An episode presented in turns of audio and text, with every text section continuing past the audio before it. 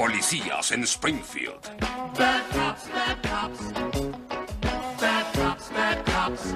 Muchachos, saquen a ese traficante. En el nombre de Dios y los santos espíritus, ¿qué hacen? ¿No es aquí Campo Verde 318? No, es al lado. Alcánceme si pueden, soquetes. Aquí, papá oso, envíe un boletín de sospechoso varón huyendo en un auto de cierta marca con dirección hacia eh, donde venden las hamburguesas. El sospechoso no tiene sombrero, repito, sin sombrero. Quiso morderla y se le trabó la quijada. Mire, cabe todo mi puño en su bocaza. Ah, ah, ah, ah, ¿Qué dijo, jefe? ah.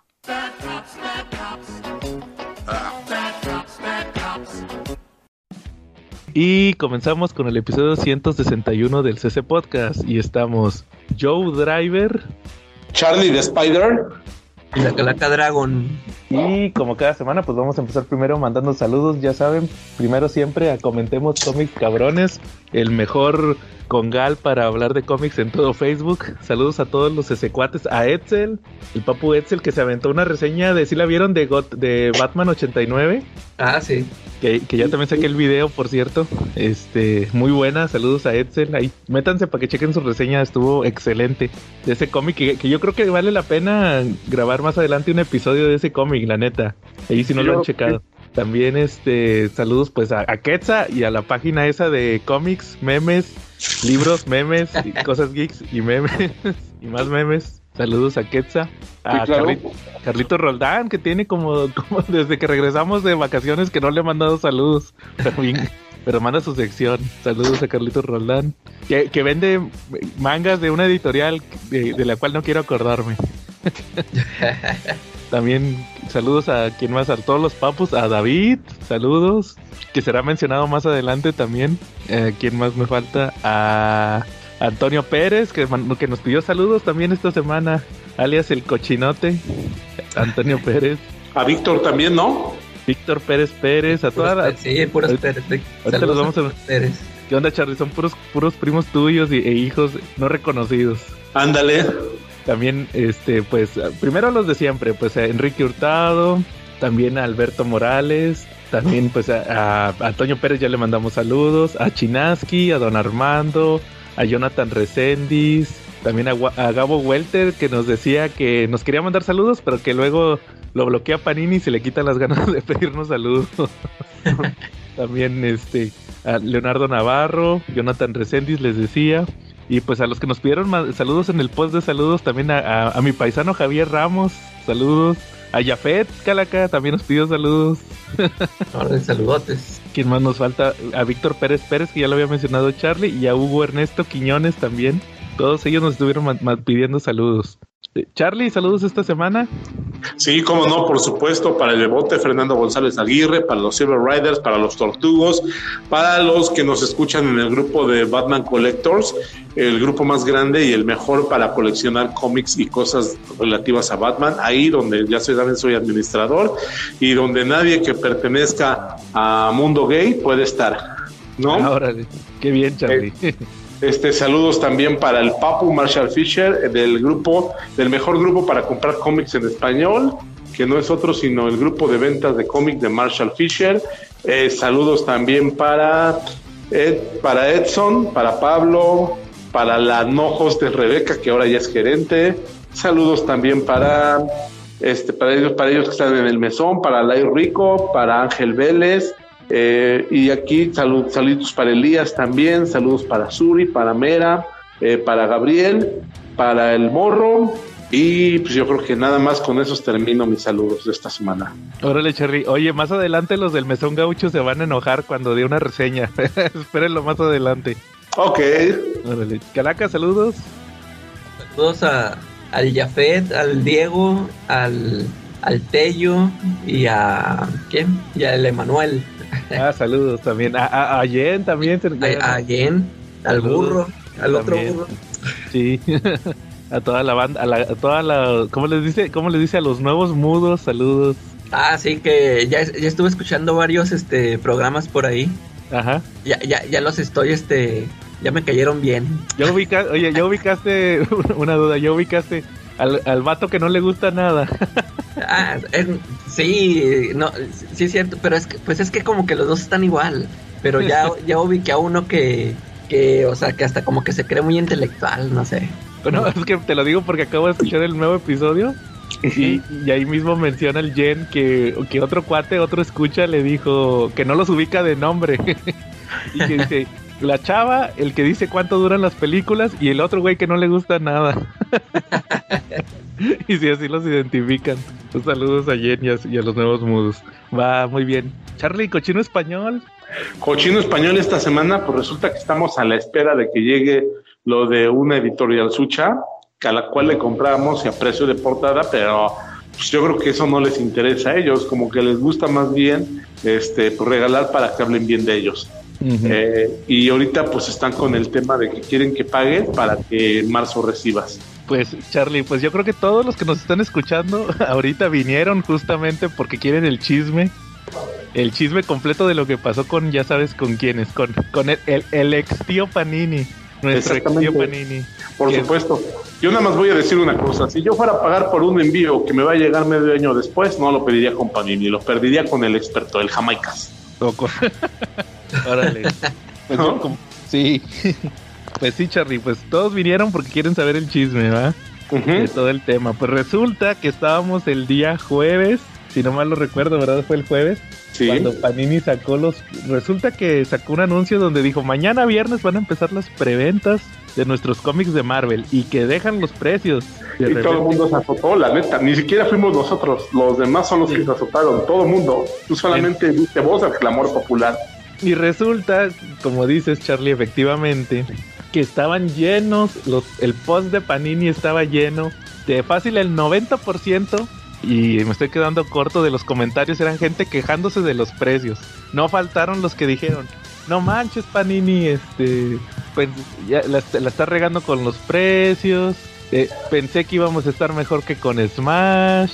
Incluso me tocó ver una persona que dijo que tenía 30 años de coleccionista y que ya, se- que ya el cómic ya no era un artículo accesible para, para una persona que está empezando, ¿verdad? Que dice, pues yo puedo pagar estos precios, pero la neta la están regando porque si un chavito quiere empezar a coleccionar, pues sí, sus precios ya están muy manchados. Sí, Y, claro. pues, tam- y también no faltó el que los defendió, ¿verdad? Que también nos tocó ahí con nosotros en, los, en nuestros posts. Pero pues total resulta que a mí se me ocurrió, a mí, no fue calaca, de una vez les digo, porque ya hice un meme de eso también, que a mí se me ocurrió hacer un meme, el que- un meme que he visto muchas veces, el de perdi, el de hola perdido, si lo han visto, va, ese meme de aplicado Sí. Que, cua- que, que obviamente de que, que todos se acordaron de Smash, ¿va? De que ya se les se acordaron de no estábamos tan mal con Smash, ¿va?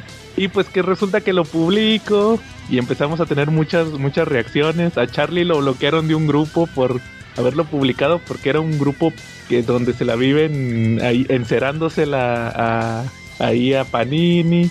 Y pues Sí. resulta que nos bloquean, que me doy cuenta porque... eh, ah, no, no puedo decir su nombre, va, porque luego le va mal. Nos- otro, otro amigo de nosotros que viene aquí al podcast publicó la lista. Y de hecho yo, Charlie, te iba, te iba- yo vi que tú le comentaste, pues me voy a esperar a que los tenga Marshall Fisher. Y yo te iba a poner un comentario mamón de... Me iba a esperar a que... O sea, te iba a poner con puras is. Me iba a esperar a que lo tuviera Marshall Fisher. Y, cuando quise ponerte lo que me voy dando cuenta, ¿y por qué no puedo ver el, eh, el post de Panini? Me parecía que la imagen no está disponible. Dije, esto solo significa una cosa, Panini nos bloqueó y efectivamente el community manager de Facebook de Panini nos bloqueó. Sí, claro. Y pues resulta que pues entonces ahí se armó todo el escándalo, ¿va? Porque nos pusimos a hacer memes. Pero la neta, eh, yo bien sincero se lo comentaba ahorita aquí a Calaca antes de empezar el podcast. Yo vi que much- pues obviamente muchísimas páginas compartieron la foto, ¿va? De los precios. Y hubo muchas páginas y muchos podcasts de cómics que igual que todos, nosotros todos lados se quejaron. en todos, en- les puedo asegurar que en todos se quejaron. En todos se quejaron de, oye, están manchados los precios. O sea, no digo que todos se quejaron, pero en todos los posts había por lo menos una persona que se quejó de los precios. Yo Que- siento que tuvo un, un recibimiento esto yo, como cuando se les ocurrió en, en TVG vender la patona. Cuando sacaron su anuncio, tuvo ese recibimiento tan cálido como el de ahorita de Panini, ¿no? Yo creo que es comparable. Sí, porque de hecho, pues también toma en cuenta, Charlie, que hace una semana tuvimos el aumento de precios, que lo platicamos con el de la Reina Escarlata y el de Conan, va, que subió de, de costar 150 a 200 y el otro de costar 200 a 300. Y, pa- y para que lo sepa Panini, que lo están- nos- estoy seguro que nos están escuchando, los dos cómics esos, La Reina Escarlata y La Espada Salvaje de Conan, el tomo 2, se los compré en un Panini Point a precio de portada. Y Sí, todo- claro. entonces, pues ahí está el- como que el respeto, ¿va? o sea, y, y- y- y se me hace medio hipócrita eso de que supuestamente que ellos sí escuchan a los a los lectores y todo eso y luego andan haciendo eso de andarnos bloqueando, pues entonces pues como que no, ¿ah? No, yo creo que yo, yo tengo un mensaje para el community manager de Panini, si nos está escuchando, Ajá. que seguramente lo está haciendo. Este, brother, nosotros no somos mundo gay. Nosotros sí tenemos trabajos que nos dan dinero. No vivimos de limosnas de ver quién nos regala un cómic, la neta. Sí, la el, neta día, sí. el día que no juntes para tu renta, mándanos mensaje a cualquiera de nosotros y te echamos la mano. Sí, por eso la neta mejor ya ni vamos a reseñar los cómics y todo, ¿va? Pero bueno, entonces este sí, y pues salieron los precios, Charlie, de lo de lo de Marvel, fíjate, eso estuvo bueno, Charlie, porque tú fuiste uno de los de la iniciativa de la quiniela. ¿Y, qué, y quién terminó ganando la quiniela, Charlie? ¿Uno? Yo gané la quiniela, Calaca. ¿Sí viste? A ver, pues es que eh, yo la apenas les iba a preguntar que, o sea, ¿qué les parecieron a ustedes los precios? Porque yo ni siquiera los he visto. Ah, mira, ahí te va. Yo fui el primero al que bloquearon y entonces ya no Ah, tuve sí. noticias de él. Sí. Va, mira, pues por ejemplo, el Marvel Alpha Char, tú Calaca, que va a ser un one shot que va a tener dos cómics del Free Comic Book Day, o sea, de Spider-Man y Avengers, creo. Eh, Va a costar 30 pesos, pero yo creo que es porque es el primero, va. porque, es, porque es material. De- este, sí, que son, ¿te acuerdas que el Free Comic Book Day son como ocho páginas y todo lo demás es pura publicidad? eh, Yo creo que por eso, pues yo creo que por eso lo van a sacar ese precio y porque es el primero, va, es como que de aquí engánchate. Sí. eh, o sea, pero fí- fíjate, lo pudieron haber hecho como lo hizo Salvat con su tom, con su portada dura de 80 pesos, no me acuerdo cuánto es. Ándale, ahorita voy a llegar a uno así, Calaca, ahorita lo voy a mencionar, porque si hay un caso así, ya sabes cuál es, casi estoy seguro. Y este, y luego las, las grapas dobles van a costar 80 pesos. Y fíjate, eh, o sea que es Avengers y, y Spider-Man. Sí. Van a, van a costar 80 pesos. Pero, por ejemplo, un, un otro cuate, no sé si sea nuestro escucha, pero nos comentó en la página, en uno de los memes, decía, no, no hombre, los de, los de Televisa me vendían, por ejemplo, el First State. ¿Te acuerdas que yo estuve comprando el Batman First State? Sí. Que eran grapas. Decía, pues, pues Televisa vende unas grapas en de 24 páginas en 80 pesos o 100 pesos. Que no, de hecho costaban 80, no costaban, o se- se- 70, no costaban 100. Y dice, y Panini sí me va a vender una grapa doble en 80 pesos. Pero como que lo que no entendí es, sí, sí, cuate, pero no te está vendiendo... Por ejemplo, ahí dice que te va a vender Spider-Man. Pero nada más te va a vender un número de Spider-Man. Las otras 24 páginas es Spider una serie de Spider-Verse. Entonces, a lo mejor él lo ve como Panini me está vendiendo 48 páginas. No, te está vendiendo 24 páginas del cómic que, que- que quieres y 24 páginas de un cómic que a lo mejor tú no quieres. Ah, esa no me la sabía. Sí, o sea, no, no van a ser dos números de Amazing, porque ya ves que Amazing se me hace que ahorita es, es, es según yo ahorita Amazing es quincenal, ¿no? El nuevo Allá en Estados Eternomita. Unidos creo, creo que sí. Creo que sí, porque yo ya la neta ni lo estoy leyendo. Y, y Avengers va a ser Avengers, el de Jason Aaron, que se, donde se quedó Smash. Y el ah, una, una maxi serie que se llama Avengers Forever, que está sacando ahorita. Entonces es igual, si tú nomás quieres puro Avengers, pues tienes que comprarlo en 80 pesos, pero te va a traer una serie que a lo mejor no quieres. Es donde sale el Avengers Prime, ¿no? Sí, ese mero, esa mera Charlie. Ah, fíjate, debería de spoilearlos y decirles quién es el Avengers Prime de identidad de una vez. No, pero no, no, no seas gacho con nuestros escuchas, Charlie. Pero sí. Mejor Pero les vamos sí. narrando poco a poco la serie porque estamos enojados con el community manager, pero no con los cómics. Ah, bueno. Y, y luego de ahí, Calaca, nos pasamos a los TPBs. ¿Sabes cuán- cuál va a ser el precio estándar de un. TPB? Por ejemplo, el de los Savage Avengers va a costar 2.19. 200 pesos. Acá, 210, En, acá en Smash estaban a 160, algo así, ¿no? 180. Ok. Eso está. Por ejemplo, el de ahorita de Superman, el ese donde ya se, donde ya va a empezar lo de esto de- del War Wars, que es, Eh, cuesta 80 pesos. Y lo, digo 180. Y luego el de X-Men, que son. Si te, si te acuerdas que te dije que son dos de. Este primer tomo de X-Men van a ser dos de X-Men de Hickman, uno de Marauders y uno de X-Force. Sí. Va a costar 230, 229. Ok. Y el otro TPB Calaca es el Immortal Hulk, que, que sabemos Sí. que trae que trae 5. Immortal Exacto. Hulk, el 1 al 5 va a costar 189. Cinco números, sí. Sí. Pero ¿sabes por qué pienso que dieron el Immortal Hulk? ¿Por qué creen que pienso que el Immortal Hulk es más barato? ¿Por qué? ¿Tú, Calaca. ¿por qué, por qué crees que está más barato Immortal Hulk? ¿Qué crees tú? Este, ah, pues porque es el que no se va a vender. porque es el que ya todos tienen. Exacto. Como que, como que ya saben que este es el como el Salvat, va. El primero te lo doy más barato, pero ya después va a subir. Eh, o sea, ándale, a partir del, ter- del ¿qué? tercero, ¿no? Sí, ándale, a partir del tercero ya probablemente ya lo den a, a precio normal. Luego, el hardcover, van a sacar uno de, ¿se acuerdan que uno de Chip Zdarsky que la sombra de la araña o algo así? Shadow, Sí, claro. Ese va a ser en hardcover. es un hardcover y cuesta 330 pesos. Y todo el mundo dice, es que están más baratos que los de Smash. Sí, pero los de Smash son tamaño grande. Son, sí, traen más números. ¿no? Son- no, pero me refiero de tamaño de medidas. Ah, ok. Es, como el, el tamaño es como el de la saga de Fénix Oscura que te mandé. Ya ves que es más grande que un, un cómic normal. Esos van a ser normales, como los cómics normales. Sí, como los cómics normales. Y luego el, el, el que todos quieren, el que todos esperaban cuando Panini tomó la licencia. Civil War, ¿sabes cuánto va a costar? 450. Ah, pues ahí creo que sí le... ¿Qué, qué, quién latinó? Si estábamos diciendo, ¿no? Que más o menos... Eran- Eh, Ketsa y Charlie le atinaron. Decían que entre 450 y 550. Ahí, eh, ahí sí le atinaron.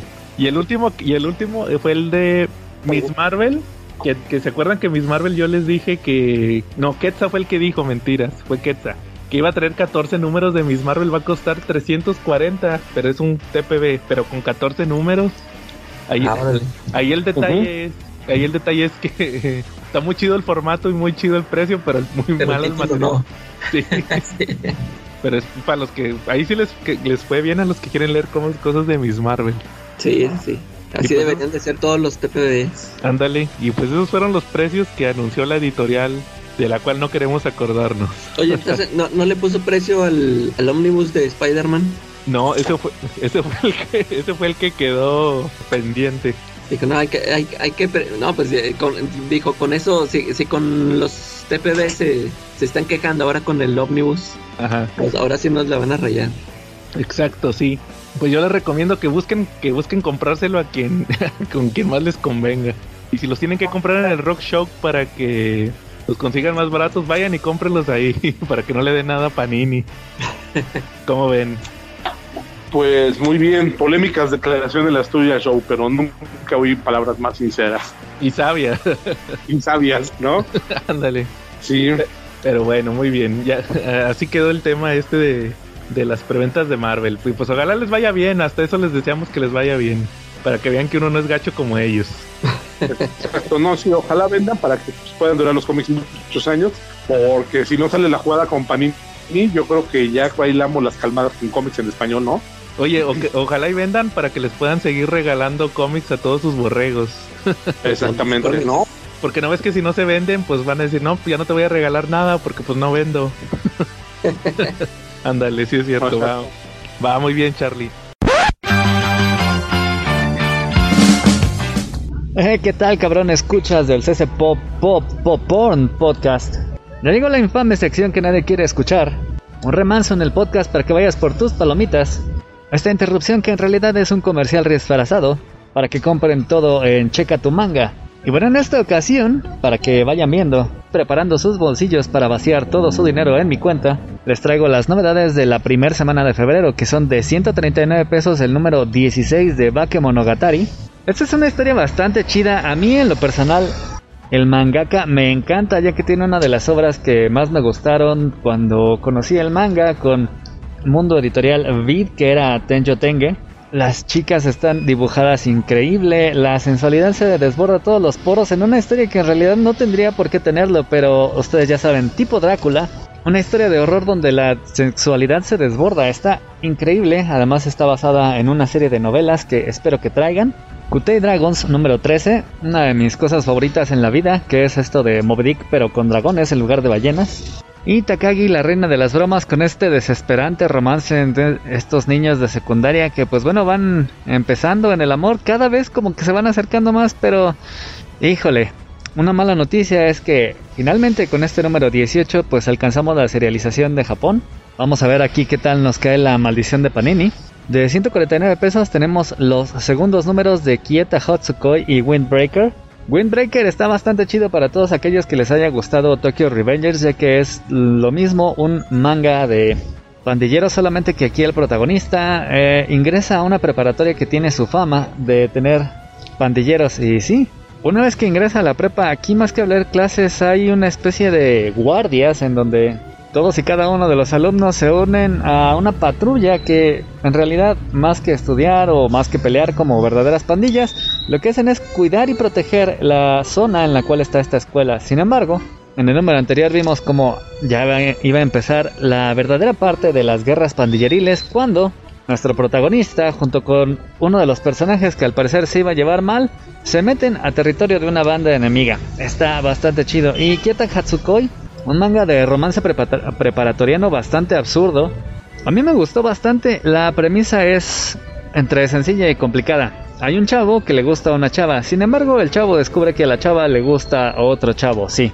Y en una de estas cosas raras de los japoneses de, en lugar de intentar luchar por su amor, decide apoyarla para que ella logre conquistar a este otro tipo, comienza a darse cuenta de que el otro chavo en realidad es muy apuesto, muy galán, muy caballeroso y acaba enamorándose de él. Así que aquí el triángulo amoroso se tuerce un poco y se convierte en un cuadrado, además porque resulta que al final del primer tomo ella no estaba enamorada de ese chico, sino que en realidad es otro, así que este tipo torció su sexualidad por una confusión, así que en este número segundo también tenemos bastante confusión, está bastante chido, vamos a ver qué pasa.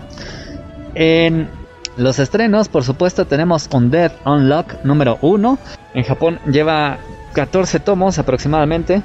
El Desmuerto y la Sin Suerte.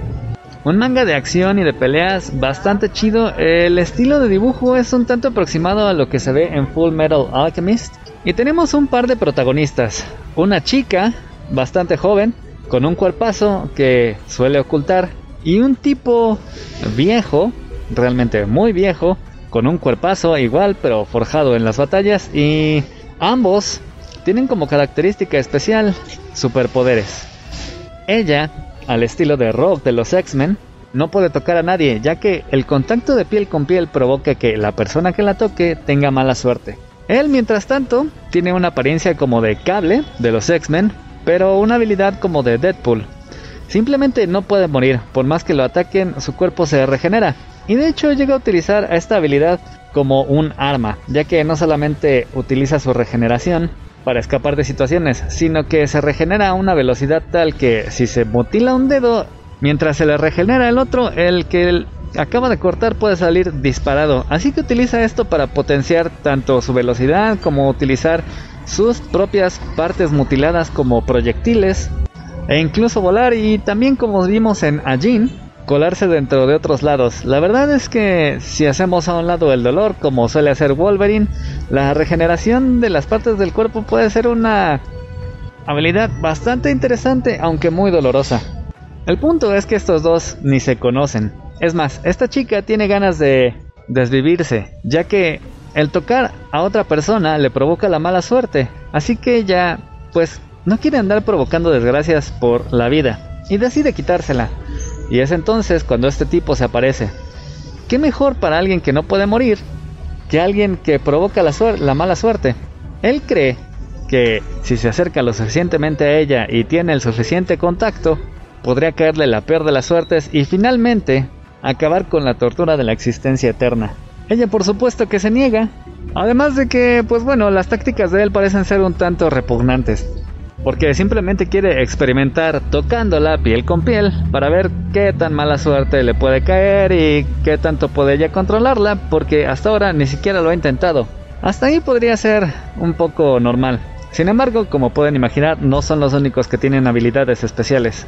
Así es, hay otros mutantes con increíbles habilidades las cuales se activan bajo ciertas condiciones. Aquí las personas más que tener poderes reciben el nombre de negacionistas, ya que al parecer su poder se activa al negar una condición de la realidad. Y es ahí donde las batallas entre estas personas se ponen interesantes. Sí, hay muchas batallas. Y es que hay una organización, por supuesto, compuestas por negacionistas que cazan a los demás para mantener al mundo en balance. Y por supuesto, estos dos se convierten de inmediato en fugitivos, ya que al estar juntos se convierten en una verdadera calamidad, ya que, como les había contado, él simplemente está buscando atraer la mala suerte para ver si así se muere de una vez por todas. Así que va causando accidentes y desastres por donde quiera que intenta hacer sus experimentos. Y es ahí cuando comienzan a ser cazados. Sin embargo, mientras están peleando, uno de sus enemigos les revela cierta información. En realidad dentro de esta organización solamente tienen a 10 tipos y no hay cabida para uno más. Sin embargo, cuando muere uno dentro de esos 10, se abre una nueva plaza. Y adivinen qué, es ahí cuando nuestros protagonistas van a intentar hacerse un espacio para entrar dentro de la organización y así dejar de ser casados y llevar a cabo sus experimentos con mayor calma. Está interesante este manga, ya vamos viendo cómo avanza. Tenemos de 399 pesos el número 3 de Death Note, la Black Edition. Y es curiosamente a mitad de la historia donde sucede lo que jamás pensamos que pasaría. Uno de los protagonistas muere. No son muchos los mangas que se atreven a hacer esto, sobre todo cuando la popularidad de, el morido era bastante alta y una gran parte del fandom pues confiaba en su triunfo. Muchos piensan que fue una gran decisión, muchos piensan que no lo fue. Yo pienso que de todos modos el manga tiene demasiado texto y es súper enredado. Y aún así la historia está bastante chida y merece bastante la pena. No por nada ha tenido tanta fama y ha tenido... Creo que es el manga con más ediciones aquí en México. Esta en particular está bastante grande, bastante choncha, está muy elegante. Me encantan las portadas mate, las odio, aún a pesar de ello, por mis dedos grasosos que hacen que inevitablemente acaben manchadas. Y hablando de manchas en los mangas, lo último que les tengo de mangas es de 1199 pesos el primer box set de Food Wars. Shokugeki no Soma lo vi una vez descrito en un video como porno de comida. Pero no de esos videos donde intentan hacer que la comida parezca súper deliciosa. No, es literalmente porno de comida. Bueno, no tan literal. Pero sí, la comida que se prepara en esta historia es tan deliciosa que hace que la gente pierda la cabeza, tenga orgasmos y acabe desnuda por alguna razón. Es una premisa absurda y como la mayoría de las premisas absurdas en los mangas funciona increíble. Soma, el protagonista, vendría siendo el equivalente a el hijo de la cocinera en una fondita, increíblemente apasionado por la comida que ingresa a la escuela más prestigiosa de gastronomía dispuesta a llegar hasta la cima para imponer su estilo de cocina en el mundo. Y aquí viene la segunda premisa ridícula. En esta escuela no solamente se dan clases, una de las partes más chidas e importantes es que los alumnos, así como el personal, se pueden desafiar en batallas de cocina. Sí, suena ridículo, ya lo sé, pero es que siempre los mangas hacen que todo funcione tan bien. Las batallas son increíbles, los personajes son interesantes, el desarrollo y las interacciones entre todos los alumnos hacen que nos vayamos internando en esta historia que además pues tiene no solamente duelos entre alumnos, sino entre grupos, un director malvado, comida que la neta sí luce deliciosa y por si fuera poco incluye las recetas, así que si alguna vez han tenido interés en la cocina pueden intentar hacerlas. Y por supuesto es tan ridículo y tan absurdo que resulta ser un manga bastante chido. Por lo menos hasta ahí por las primeras dos terceras partes. Aunque si van a comprar el box set se lo van a tener que chutar todo. Y bueno, también tiene un anime, también se los recomiendo, resulta que es uno de los animes más caros de producir y es que la comida que se prepara ahí se ve de la misma manera increíble y súper deliciosa. Y por último, pero no por ello menos importante, ya están las primeras preventas y supongo que el crew del podcast lo va a tratar mucho más a profundidad, si no es que ya lo hicieron para este momento. Pero Panini finalmente reveló sus primeros precios de preventa. De 29 pesos, Marvel Alpha. Y las grapas tanto de Avengers como de Amazing Spider-Man. Precio pues igual al de las de Televisa. De 189 pesos el TPB de Immortal Hulk, el primero de 12. En 219 pesos Avengers Salvajes, Dios, no sé si va a llegar con ese título, pero vaya con la traducción. En 229 pesos el primero de X-Men. En 329 Spider-Man, La sombra de la araña. En 339 Miss Marvel número 1. Este que viene en el formato de Teen. No sé la verdad que tanto vaya a durar, pero bueno. Y sí, señoras y señores, se cumplió el meme.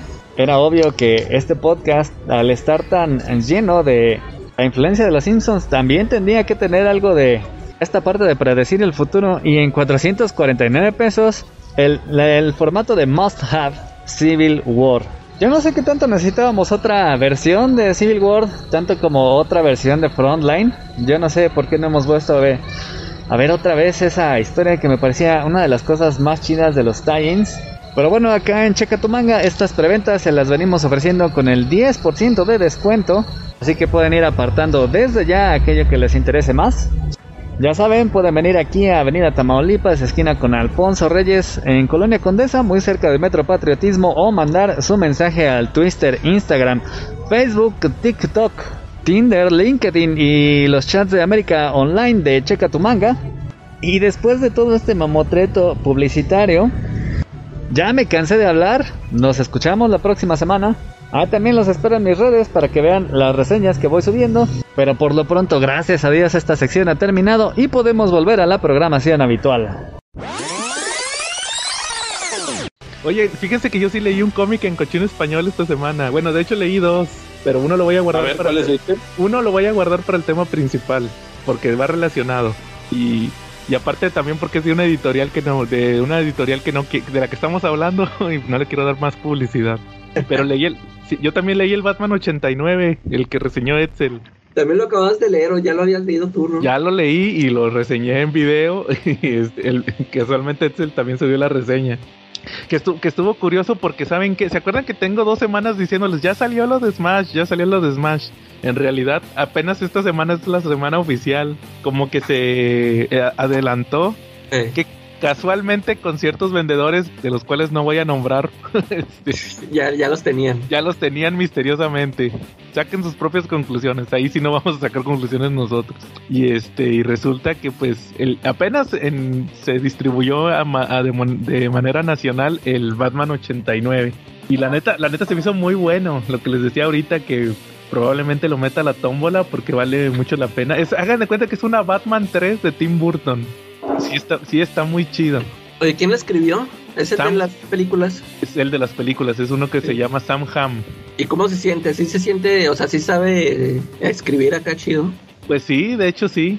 Creo, creo que estuve leyendo que en, en un punto en los noventas le hablaron para que escribiera Detective Comics. Entonces como que ya tenía cierta experiencia con el tema de, de hacer cómics, pero la neta la historia está, está muy buena, fíjate, sí se siente muy orgánica como una secuela de Batman y Batman Returns. Que de hecho Batman Returns no, Batman Returns no le tocó, él ya no le tocó escribirla, nomás agarraron ciertas ideas que él se aventó para la, para la secuela.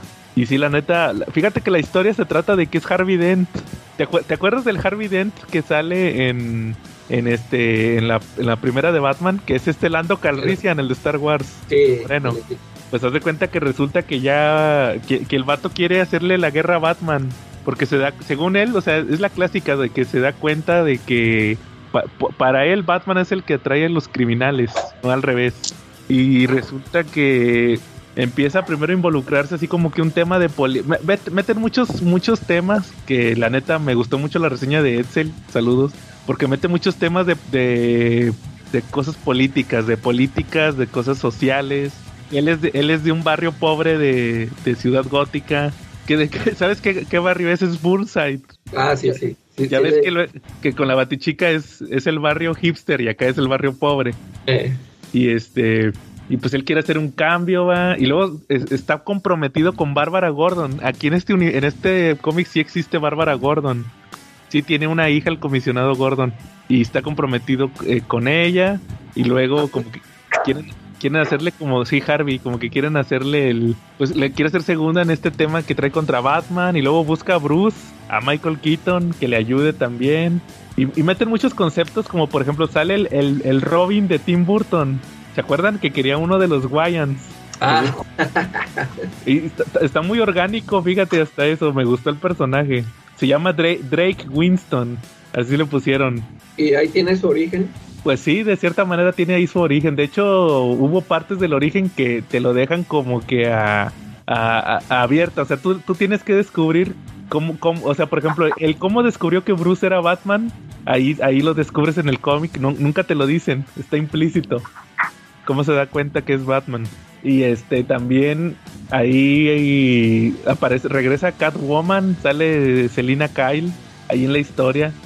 Y se me hace también muy al estilo de Michelle Pfeiffer, su personaje ahí en, en esta secuela de Batman, ¿verdad? Entonces, la, la neta se me hizo muy bueno ese cómic, la neta vale muchísimo la pena. Yo creo que fue el mejor cómic que ha sacado Smash ahorita en este año.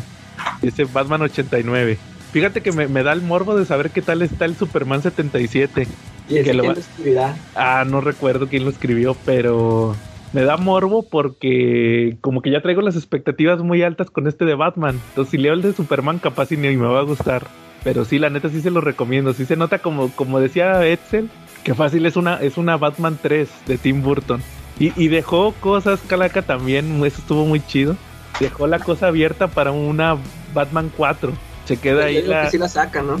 Sí, porque de hecho se quedó con un cliffhanger muy perro, donde, donde pasan cosas que la neta, no te quiero spoilear porque sí, sí le cambia, o sea, ya no pueden pasar las cosas que pasaron en las, en las con Schumacher. Eh, Entonces sí, ese sí lo recomiendo, el, el Batman 89 de Sam Ham y Joe Quiñones. Sí está bueno, esa es una buena recomendación, Charlie, para que se lo pidas a Marshall. Súper, yo creo que sí lo voy a hacer, ¿no? Yo creo que lo voy a... Ujú. Smash lo sacó en grapas o en tomo. Ah, es un tomo, ya la historia completa. De hecho, sí, y está chido, ¿no? Ujú. Sí, la neta está muy bueno, se lo recomiendo. Eh, ¿Algún tema que traigan algún tema que traigan esta semana? Sí, yo, fíjate que yo me lancé al cine y vi la, la nueva película del choque del avión. ¿Ya te la sabes? Del choque del avión. ¿Cuál es? Sí, la neta, la neta no me acuerdo cómo se llama. La dinámica es esta: hay un piloto de un avión, choca, que hay una isla ahí en el sudeste asiático, en un archipiélago, y está controlado por una facción revolucionaria.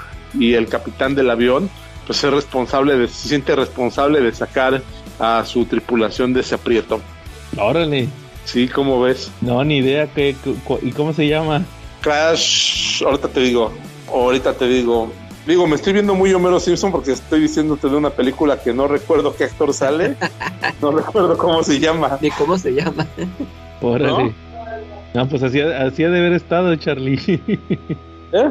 Así de haber estado para que te acuerdes cómo, cómo se llamaba. Sí, está, está, pero está entretenido, está palomera, ¿eh? Tiene Ah, órale. tema. Es que siempre a principios de años no hay nada bueno que ver en el cine. Sí. Apenas van a empezar las películas chidas. Apenas, ya cuando, no, ahorita ya que salieron las nominadas a los Oscars. Ándale. Ahori- Ahorita creo que la que está chida es la de Megan. ¿Sí saben cuál es? La de la Chucky femenina. Es la muñeca, ¿verdad? Eh, Fíjate cómo ahí se pegó la idea, va, porque te acuerdas que era la misma de la, del reboot de Chucky.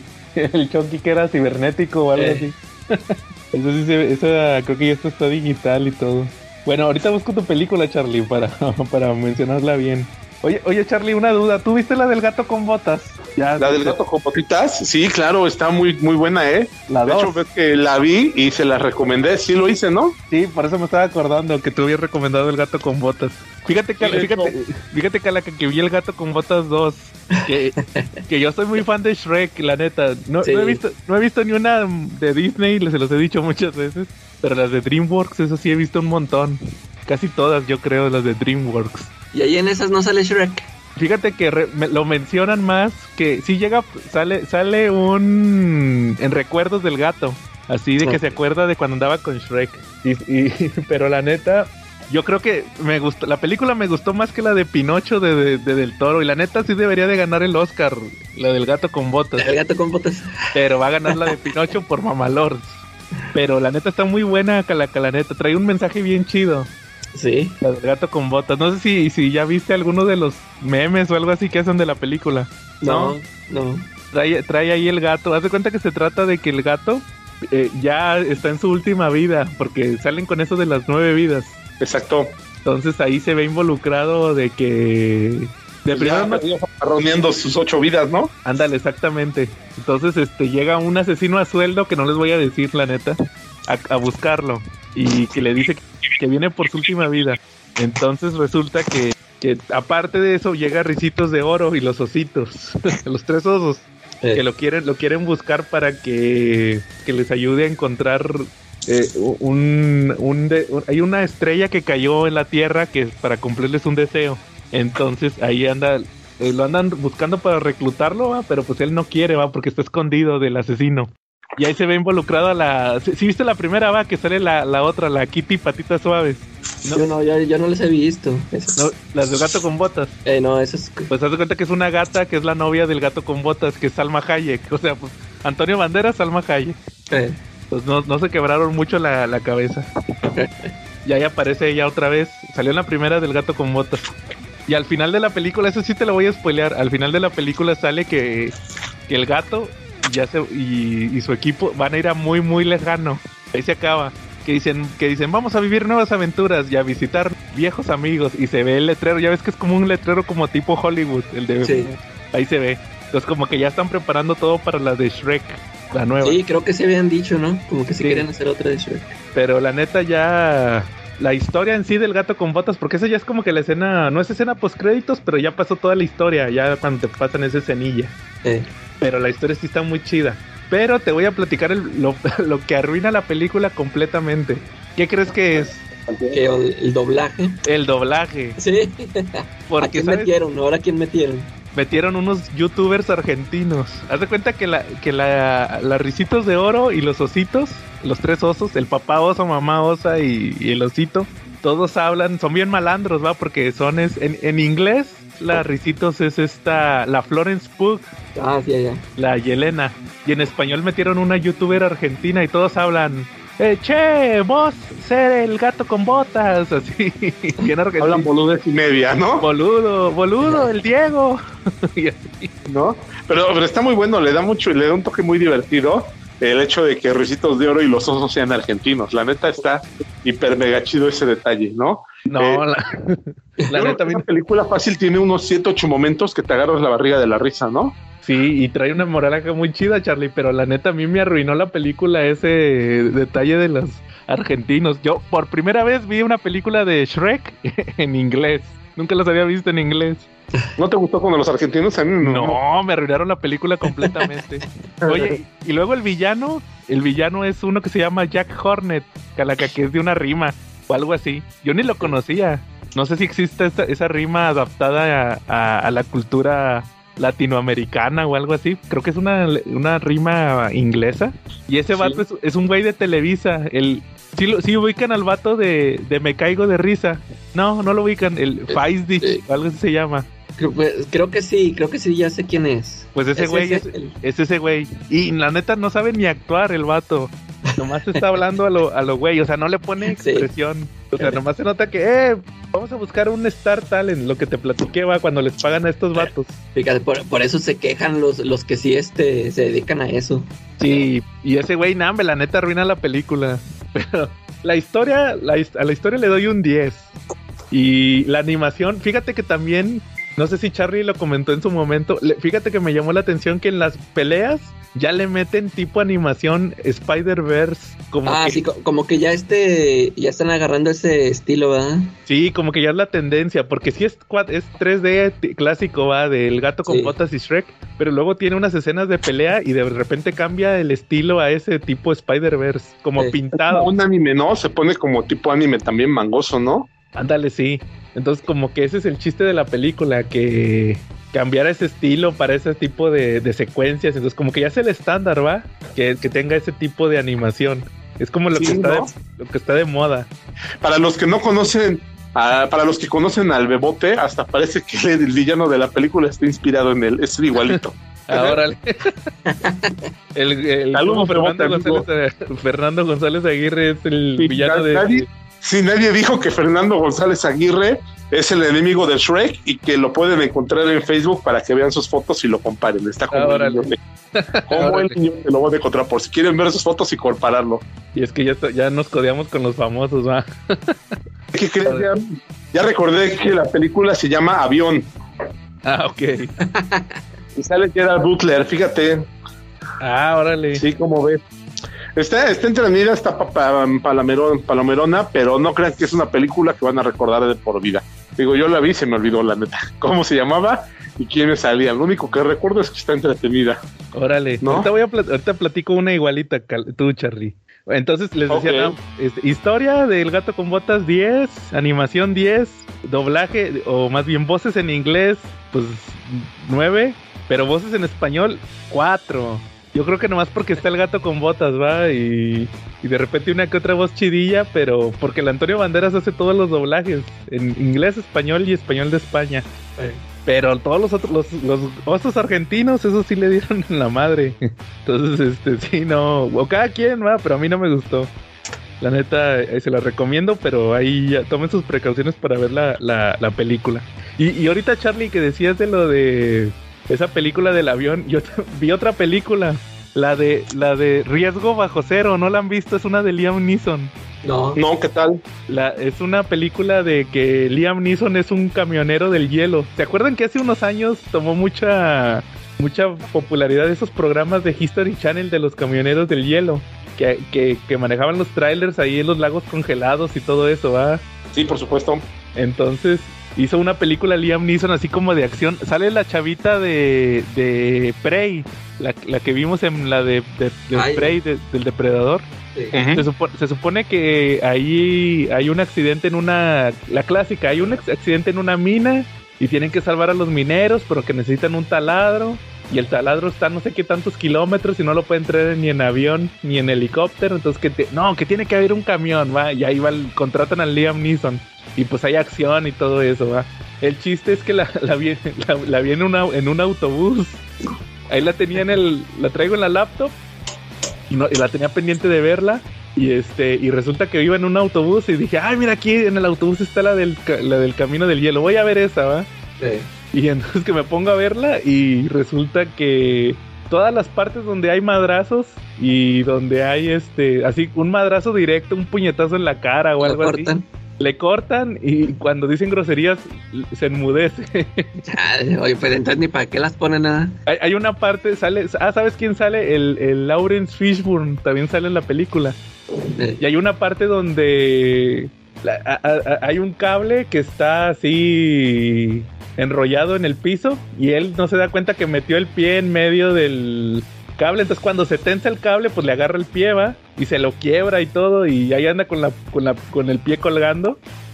Y, yo me di cuenta como cinco minutos después que, que le habían roto la pierna porque toda la parte esa se la cortaron. Entonces como que sí, ahí sí hubo, es- esas fueron las fallas de la película. Pero la neta no la vean, este, eh, no la vean en, en un autobús, véanla ahí directo, porque pero sí está chida. Censurada, ¿no? Censurada, ¿no? Y, y ¿sabes cuál otra también iba a ver? La de que también aquí la tengo en la laptop y tenía, tengo pendiente verla, la tercera de Kingsman, que Charlie Ah. también la vio y la recomendó aquí. Yo no la he visto. Y la iba a ver ahí en el autobús y se me quitaron las ganas después de eso que pasó con... De esto que les digo que pasó con la película esta del... De, de los camioneros, ya mejor no la quise ver. mejor véanla ahí pirata, mejor. Sí. Ok. Va muy bien. Ca- ¿Calaca algún tema?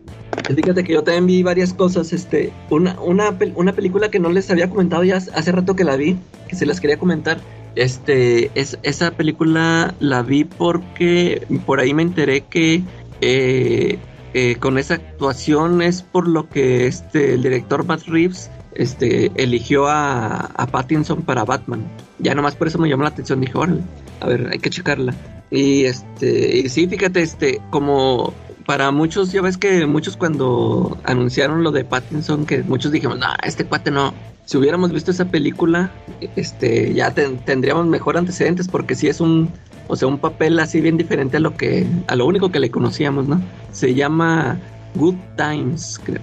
Eh, no me acuerdo de, de qué año es, pero fíjate que es una película tipo eh, clase B, porque total que se trata de que es un, es un cuate que trae broncas, trae una deuda, no sé, por es un malilla, este, trae broncas y se dedica a robar bancos. Y tiene un carnal que tiene como, eh, pues como autismo, o sea, así porque, pues, este, pe- pero lo utiliza, es un carnal, su carnal está altote, está grandote, y le dice, ah, no, pues acompáñame, o sea, lo, lo lleva a saltar los bancos. eh, se ponen máscaras y todo, pero siempre lo lleva y ahí andan, este, y total que en una de esas, este, los, los agarra, bueno, los persigue la policía y nada más agarran al carnal, este, el Pattinson se, se escapa, pero él, este, pues sí anda ahí, este, sí, anda ahí al pendiente, anda, este, quiere conseguir dinero para sacarlo, o sea, sí lo, utiliza, pero pues sí lo quiere al carnal, ¿verdad? Pero pues haz, haz de cuenta que en una de esas, este, se entera que al carnal este que lo golpearon, lo golpearon un gachote y, y, que lo tienen en el, hospital. Haz de cuenta que lo sacaron de la cárcel para llevarlo a un hospital este acá este público. Y él este investiga y hace cuenta que va allá al hospital y, y porque pues lo quiere sacar, haz de cuenta dice, "No, pues ahorita me lo llevo, ya para ya para que ya no esté ahí encerrado el pobrecillo." Y total que eh, este sí pregunta por ahí, bueno, ve ve un este una un cuarto donde que está custodiado por un policía y dice, pues aquí es. Y es de cuenta que pues el policía se va, se, va, se quita de su lugar por un ratillo y ahí aprovecha este y se lo lleva, de cuenta que es el, el chiste es de que pues el que está ahí en la cama está todo vendado de la cara porque lo golpearon gachote y se lo lleva, haz de cuenta que sí lo saca y se lo lleva y, y total que no haya para dónde llevarlo, haz de cuenta que cuando se lo lleva está por salir un autobús que se supone que se lleva a, varios pacientes que ya fueron dados de alta de ahí del hospital. Y pues ahí se sube él también, Y ahí conoce a. Hace cuenta que conoce a una señora que también acababa de, salir con un, con un paciente, Y total que se les pega ya al final y le dice, no, este, es que sabe que, este, présteme su teléfono, su teléfono, que porque no traigo las llaves de la casa y que no sé qué, ahí le inventa algo. Total que ahí mete a la, al, carnal ahí en la casa y ahí está él y la señora total que se pone a dormir y, total que descubre que el, el, cuate el que se llevó no es su carnal. Así que como andaba todo vendado, era otro cuate, andaba también todo golpeadote. Y, ya, haz de cuenta que, te digo, haz de cuenta que es una, es una película de puras situaciones que pasan en una, en una sola noche. Este, ya que se despierta el, el vato este que estaba todo vendado, este, pues ya le dice, no, es que a mí me agarraron porque también que quién sé que nos acabamos de robar y este sí que se acaban de robar un, una la nota y que la, escondieron. Haz de cuenta que le dice, no, la escondimos en, en la feria, en, un, en una atracción acá. Este, antes de que nos, antes de que llegara la policía, yo escondí ahí el maletín, el maletín. Y le dice este, no, pues vamos, yo necesito el dinero que no sé qué. Y total te digo, son puras situaciones así, este, que pasan en un día y, te digo, pues ahí, ahí se ve la, la, actuación de este cuate, ¿no? Que la anda haciendo acá de un tipo acá duro, acá un ratero. Está, está, buena, está, está interesante. Se los recomiendo por si quieren verlo. Y este otra cosa que terminé de ver, o sea, ya, terminé de ver la esta serie eh, Alice in Borderland. Este, tú me dijiste yo que tú te aventaste un resumen en YouTube o algo así, ¿no? Sí. Ya de toda la serie. Sí, de toda la serie. o sea, sí, sí, supiste el final. Sí, que era un limbo. O sea, se me hizo pésimo, o sea, no, ya es que te digo que a mí la primera temporada se me hizo bien chida y, y, ya todo lo que estuve viendo en esta no, no, no me, o sea, no me gustaba y se me hizo malo, malo y, y ese final se me hizo de lo peor, o sea, sí, este, sí, que, hace cuenta que por momentos sí, sí sentí así que dije, oh, le quieren copiar a Lost o qué, o sea, porque empezaron ahí de repente a, se les aparecían a, a, los personajes, se les aparecían fantasmas y yo dije, ¿qué esto? ¿Qué? Y así se me hizo muy malo ese final. O sea, ahí este, si alguna vez se las recomendé, no, ya, ya no la vean. fue, fue, muy mal. Y, y otra cosa que chequé yo, fíjate, este, estuve checando este cómic de Junkyard Joe, este de Joe Jones. Ajá, y tu este, Junkyard Joe. Joe. Sí, y fíjate que se me hizo buenísimo este. ¿Neta?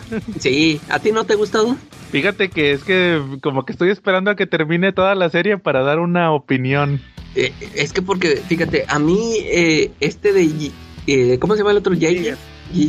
Este, a mí como que no me terminó de atrapar.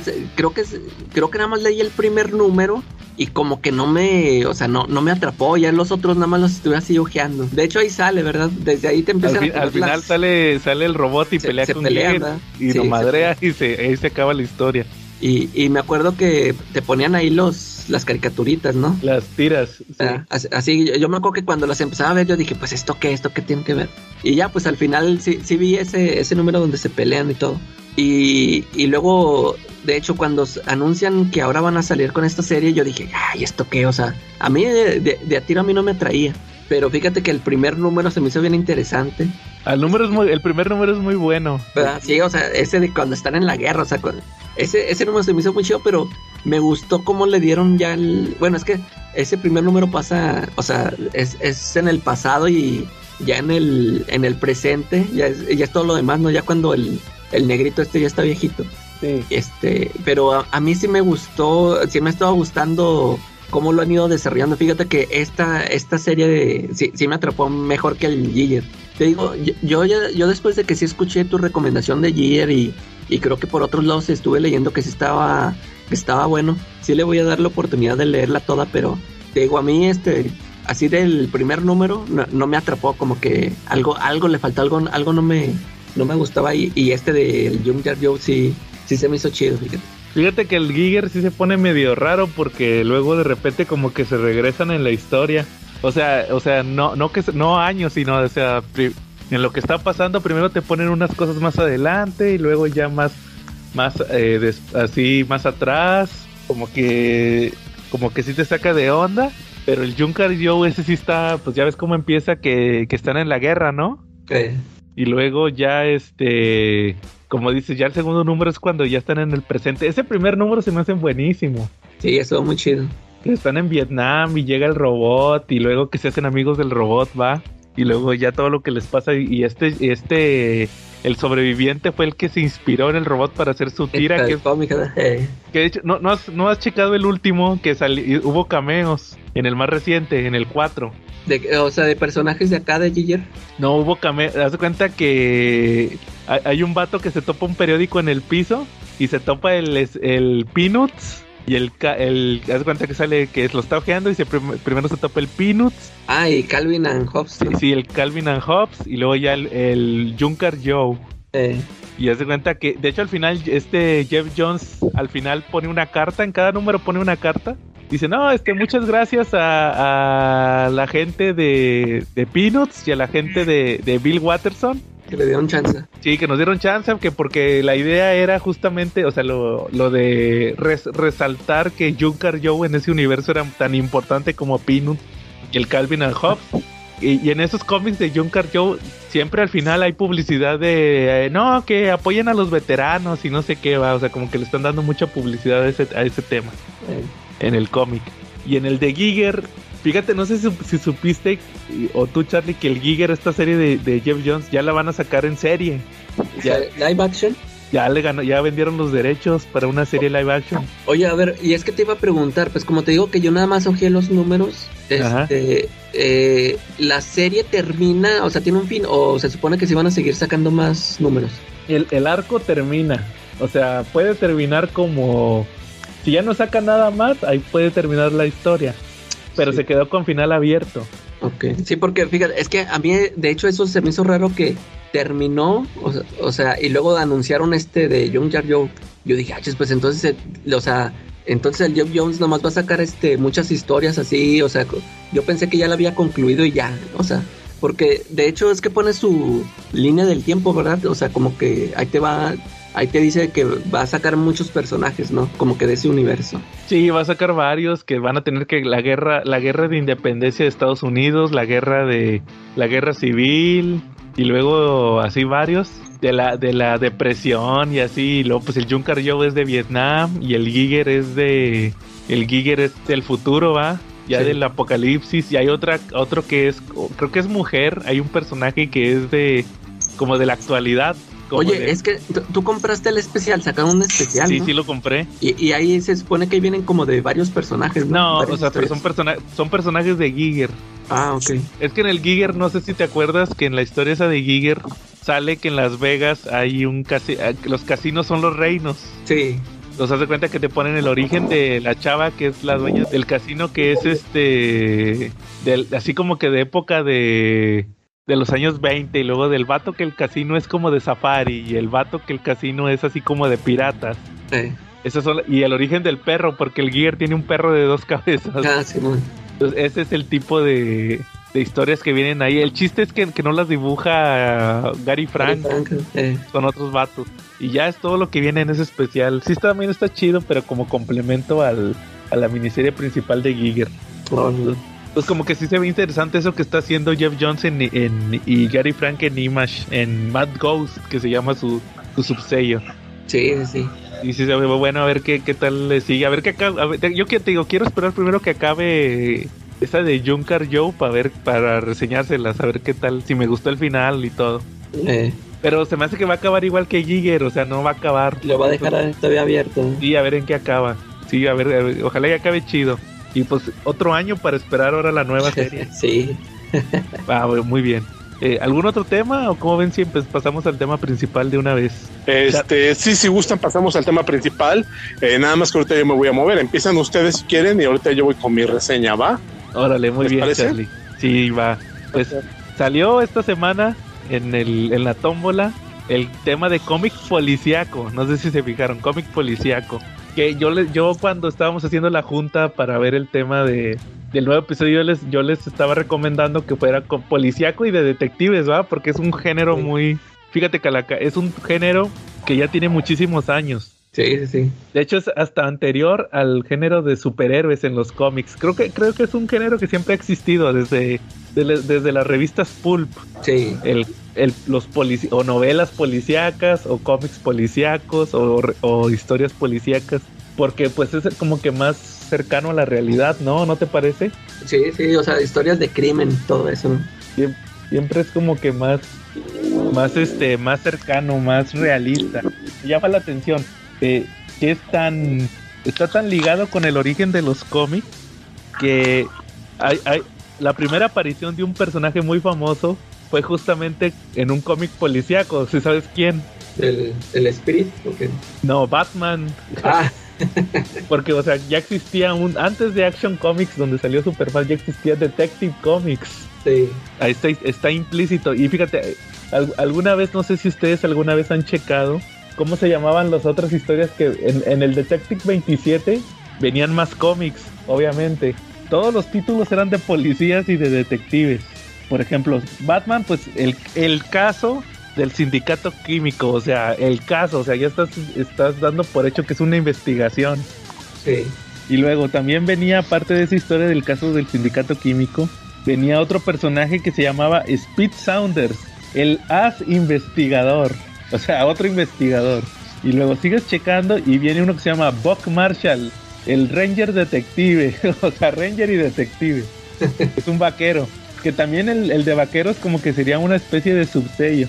O así, o sea, como una ramificación del cómic policíaco, ¿va? Y luego había otro, otro cómic que se llamaba Spy, hacía secas, Spy. ¿Y sabes quién lo, quiénes lo hacían? Jerry Siegel y Joe Schuster, Órale. ahí en Detective Comics 27. Y luego está el, el Crimson Avenger, que también fue otro de los primeros vigilantes de DC Comics, que sí ya existía antes de Batman. Y luego también estaba otro que se llamaba Bruce Nelson, que también es otro detective. Y, y el más famoso de todos, ya debes de saber quién es, es Slam Bradley. Sí. También aparece, hay una historia de Slam Bradley en, en el Detective 27, que de hecho a él le toca pelear con unos, en un techo me parece, no recuerdo si era él, que le toca pelear en, en un techo con unos villanos y luego le, le- le pasa como a Bruce Willis en la de... ¿Te acuerdas en la de Duro de Matar que a Bruce Willis se le se corta los pies con unos vidrios? Ah, sí, man. A este le pasan las manos que se tiene que agarrar de una de estos de, hecho- de estos techos de cristal. ¿Te acuerdas que están así como ¿cómo les llaman? Que es así que, que el techo es un vidrio así para para que entre la luz. Sí, ah, pues sí, así traga luz, ¿no? Un tragaluz, ándale, exactamente esa es la palabra. Un tragaluz y luego que se rompe y oh, me tengo que sostener el tragaluz, pero me voy a cortar las manos y ya. Y así le pasa al Slam Bradley, que de hecho es, es del- de los detectives más famosos de DC. Entonces realmente el género, el género de policías, pues sí está muy ligado, ¿verdad? Con el, con el tema de, del cómic, ¿va? A, a- a- a ti, en tu opinión, ¿qué te parecen ese, tipo de historias? ¿Sí te gustan esas historias que no sean de superhéroes, sino como de investigadores? Sí, a mí sí me gustan. Ah, de Ah. hecho, ahorita el- un, voy a nombrar un cómic y está ligado a eso. Ahorita, ahorita te digo.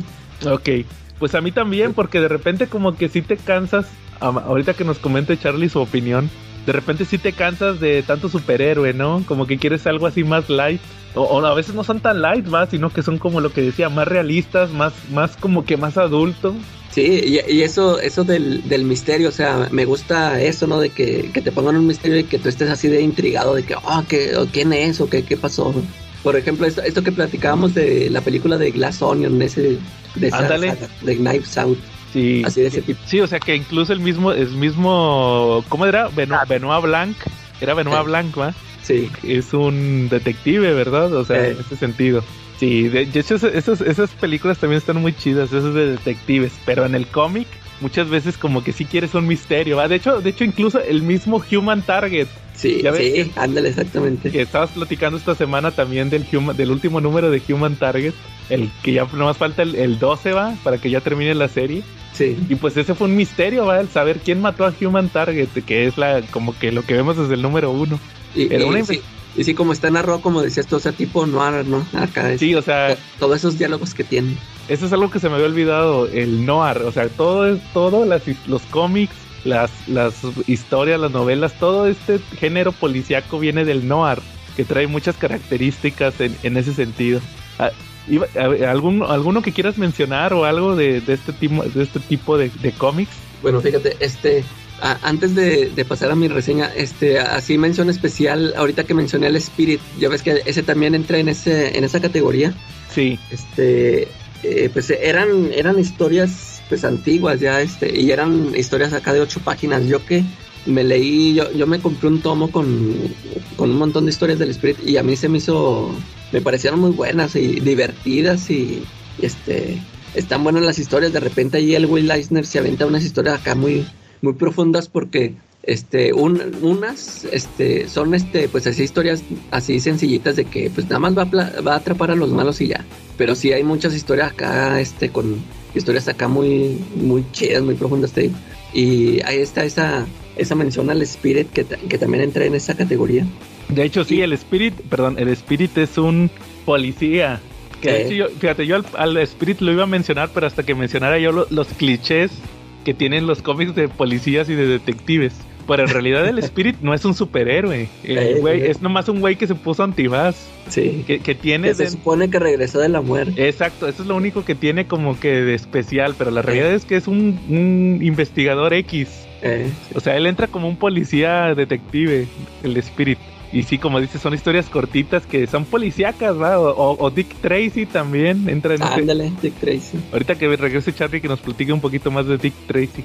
Y, y fíjate, yo este me, me leí un cómic, un- una serie, este, que ahí se los puse en el, en el grupo, la, la comenté que se me hizo buenísima. Esta, esta que tú me, tú me hiciste el favor de mandarme esta de Thors. Ah, la de los Thor. Sí, porque ese es prácticamente, uh, uh, eh, haz de cuenta que hicieron, es, es un crossover de CSI con Thor.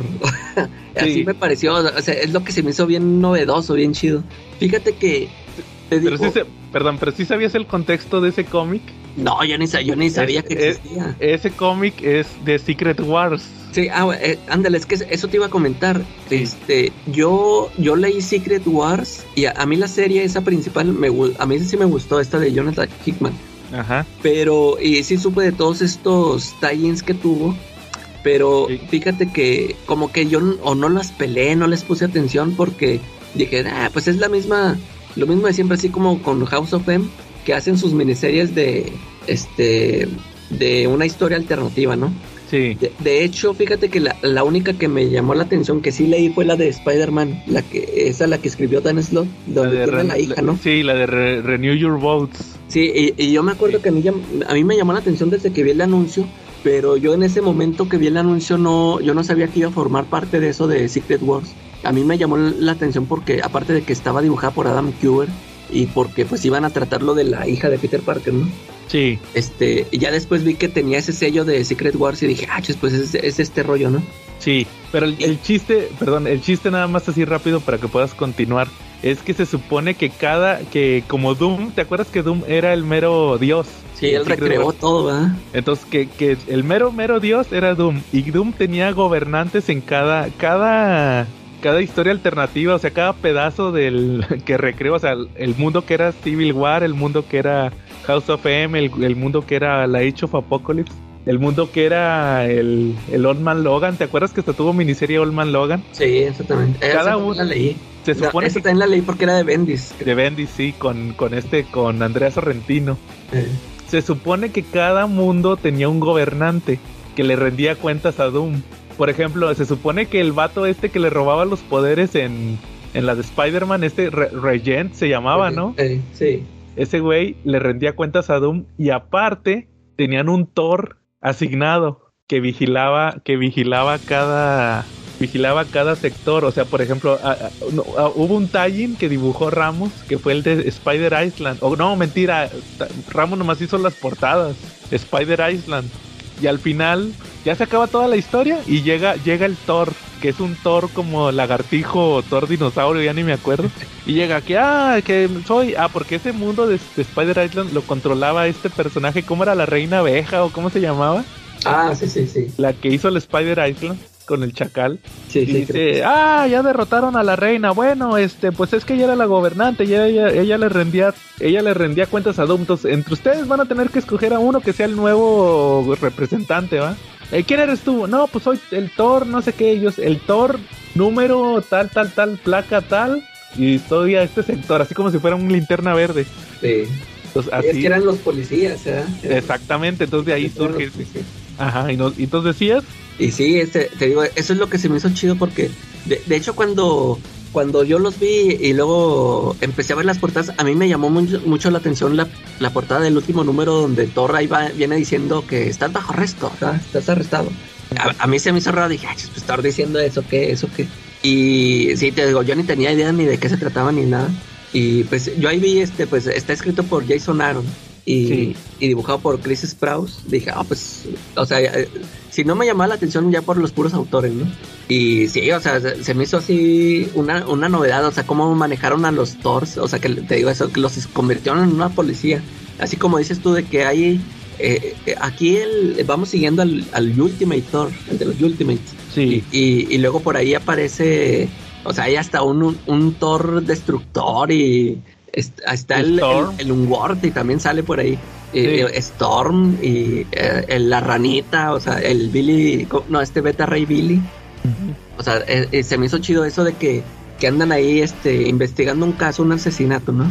sí, de una de una chava que, que según ahí te mencionan que, que no es el primero, que ya han encontrado a varias, varias muertes de varias mujeres muertas.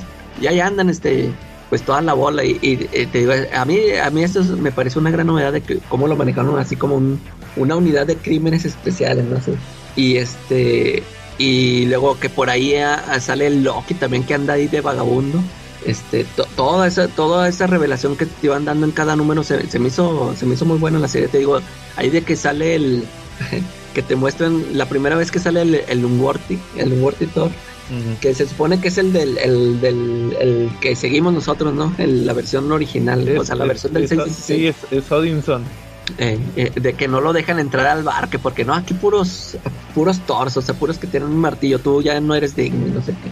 Sí, Y, y de hecho, esta, este, esta secuencia de ya que arrestan a Loki y lo met- lo tienen en eh, así como en el este lo están este cómo se dice interrogando. interrogando ándale esa, esa en la sala de interrogación. Es, también esa secuencia se me hizo muy buena esa interrogación se- esa esa escena se me hizo muy chida. Fíjate o sea, todo eso este me, me pareció muy buena la serie. Creo que al el final el, el último número ya me parece ya como que ya estaba ya todo resuelto y como que ya se van al o sea ya, ya lo querían empatar al ya que se iba a acabar todo este rollo del Secret War no Sí, que llega la Thor, la Thor mujer, porque ella estaba en la nave esta que sobrevivió, ¿ah? eh, Con Reed Richards y todo eso. Entonces ya como que le quisieron empatar de que los Thor le iban a ayudar a ella para la batalla final y todo eso. sí, ya, ya, ya va más encaminado para allá, pero esos, esos tres números se me hicieron buenísimos, eh. Fíjate, Sí. yo, yo por eso hasta dije, órale, yo nunca me enteré de esto y, o sea, me perdí de esa gran serie.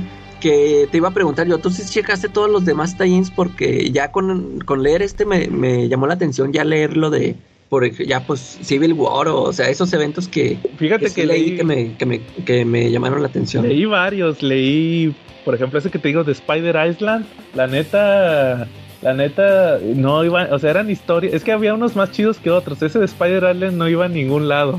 Eh, Nomás se trataba de que cómo era el mundo donde sí ganó la reina esta, la, re- la reina abeja, o cómo se llamaba, esa. sí, creo que sí. Y este, y tratan de hacerle una rebelión. Este, el protagonista es este, es el agente Venom, el, el Flash. Eh, Y luego está otra que es este. También leí. Pues Olman Logan, ¿va? Y también leí también aparte de esas dos. ¿El Civil War no lo leíste? Civil War no, ni Age of Apocalypse, ni todas esas así como que más mainstream, no. Eh, También la de. Ay, ¿cuál leí? La de Renew Your Vote, también esa la leí. Como que esas fueron las que a mí me llamaron la atención. sí. Pero las otras sí, no, no, no, la neta no leí ninguna y creo que también como que le- eran nomás como que para así para vender, o sea, así como que algo así muy, muy chido, no. Eh, ah, ¿sabes cuál sí leí que me gustó mucho? La Deadpool Secret Wars. No, no, no, ¿sabes ah, cuál no, es? ese ese Cuando Dead- que Deadpool va a la Secret Wars original. Está chido. Pero fuera de eso, yo creo que ninguna otra se me hizo así chida, la neta, nomás las que mencioné. Pero Sí, ese- a, ver, a ver si checo por ahí por lo menos la de Civil War, a ver qué tal. Sí, a ver qué tal está, pero sí, esa es una muy buena. Fíjate, ni me acordaba de ese cómic de Thor dentro de los que leí, porque sí es policíaco.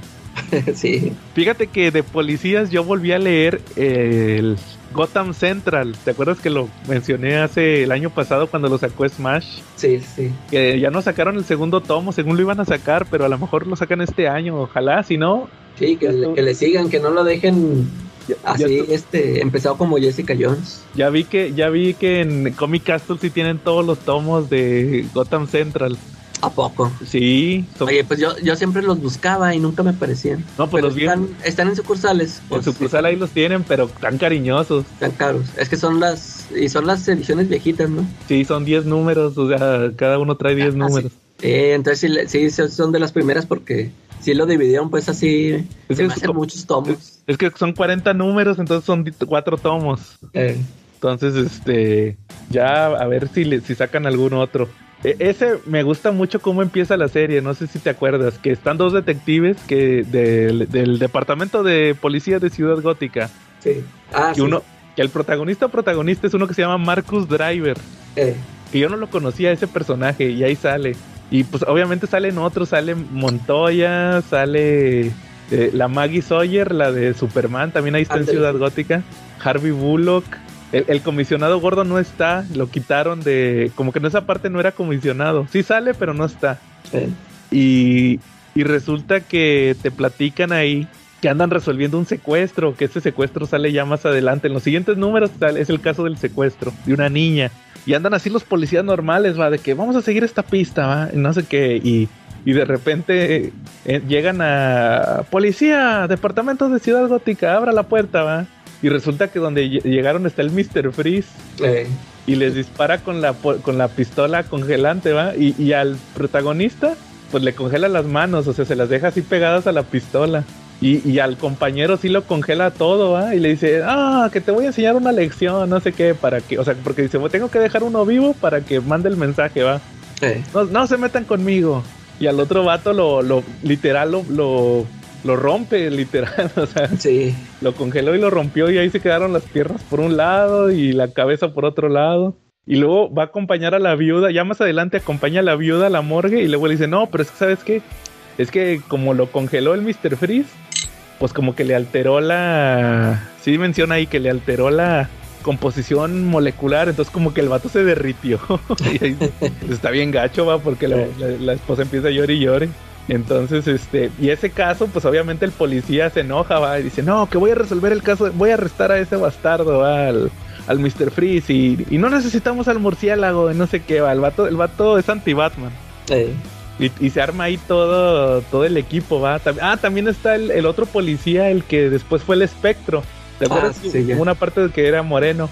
Entonces, este, todos va de que no, que vamos a arrestar a Mr. Freeze y que lo andan buscando, ¿va? Y al final de ese primer caso son los primeros dos números del Gotham Central, de, es de Greg Ruca.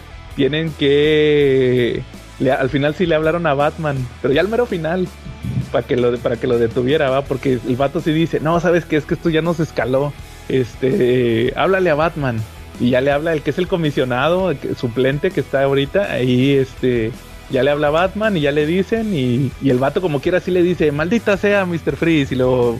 Ah, porque al final le dicen al vato, cuando ya arrestan al Mr. Freeze, que, que... ¿Qué crees? Que ya descubrimos a la niña, o sea, la del secuestro, va, ya la encontramos, no lo logró. Y el vato, maldito sean, y luego ahí va pasando el Batman, y maldito seas tú también, y ya se va el vato. Entonces, y el vato le, le agarra coraje toda la serie al, al Batman.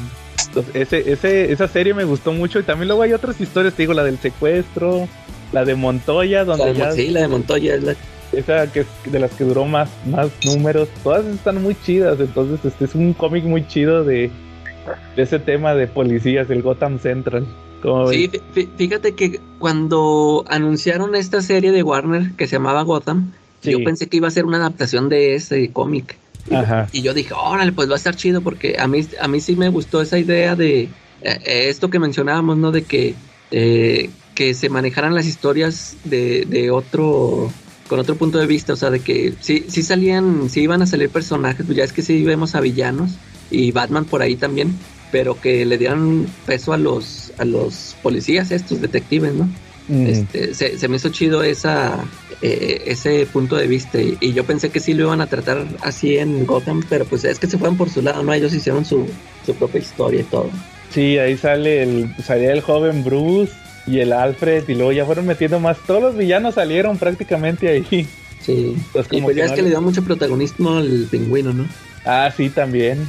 Al, pro- al, al pingüino, a la ahí salía la esposa de Will Smith cuando todavía tenía pelo. Ah, sí, sí, sí. Aguas que viene y te cachetea yo, el Will Ah. Smith. es cierto. Ya eres enemigo de Panini, ya no te hagas más enemigos. y de Will Smith, Charlie, es cierto. No, pero ya, ya, ya no, ya, ya se, ya prometió comportarse. Ah, órale, va muy bien. Oye, Charlie, qué bueno que ya llegaste. Estábamos platicando de. ¿A, a ti qué te parece a ti el, el género policíaco y de detectives en los cómics? ¿Sí te gusta? Yo creo que es la esencia misma y la esencia más pura de un cómic, ¿no? Ujú. Yo creo que el cómic, su nacimiento verdadero, donde ya vinieron a lo que es hoy, es el cómic de terror y el cómic policíaco, ¿no? De ahí fueron derivando los géneros que ya conocemos ahorita y que tanto nos gustan. Hubo otro tercer género, hubo más géneros, por ejemplo el western, pero ahorita está prácticamente desaparecido, ¿no? Eh, yo creo que no se usa tanto. Y el otro género era el de amor, que yo creo que derivó hacia otras series ya no tan comiqueras, ¿no? No, yo creo que sí es, es como que su, su parte más pura. Y muchas veces cuando en todos los comentarios, en los posts en Facebook, muchos chavos empiezan a quejar es que el papel, el papel, Reyes, el inicio, lo más puro es ese papel, ¿no? O sea, el papel feito, el que parece para envolver tacos, este, ese era el ideal de los cómics. Por eso se llamaban pulps, porque los hacían con pulpa, con un papel de pulpa muy barato, ¿no? Exacto. Entonces de ahí viene Pero, su pero en ese tiempo sí era ideal, Charlie. ¿Sale? Eh, En ese tiempo sí era ideal porque en ese tiempo no existía el coloreado digital. El coloreado digital sí necesita un papel bonito para que luzca. Ándale. Pero por eso se llama Exacto. No, y aparte también tienes el tema de que estaban, pues muchos de esos cómics fueron hechos durante la época post-depresión o de la Gran Depresión, ¿no? Exacto. Entonces, pues eran un medio de distracción para, para la gente y pues un medio muy económico, ¿no? Porque acuérdate que no había tele, o sea, muchas cosas no existían en esa época, ¿no? Entonces, Sí. pues era lo que tenían para divertirse, Claro. ¿vale?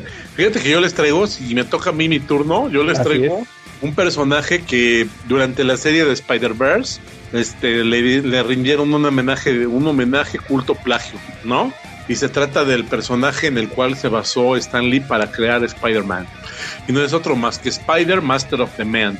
Él comenta, en alguna entrevista comentó que cuando estaba buscando un personaje, repitió muchas veces Spider Master of the Man, Spider Master of the Man, hasta que se dio cuenta que podía decir Spider-Man, ¿no? Que se volvió un Spider-Man. Y de ahí salió el nombre. Y, y fíjate que, gran parte de la apariencia, ¿no? En un principio, pues estuvo basada en eso. Que ya después ya se volvió algo más colorido, ¿no? Y que finalmente, pues vimos en Spider-Man Noir, vimos lo que pudo haber sido lo que pudo haber sido si hubiera sido una copia o una calca total, ¿no? Él fue creado de 1930 y fue publicado por Harry Stiger. Eh, fue autor, fue su autor durante 118 números. El 119 solamente fue un manuscrito de una novela.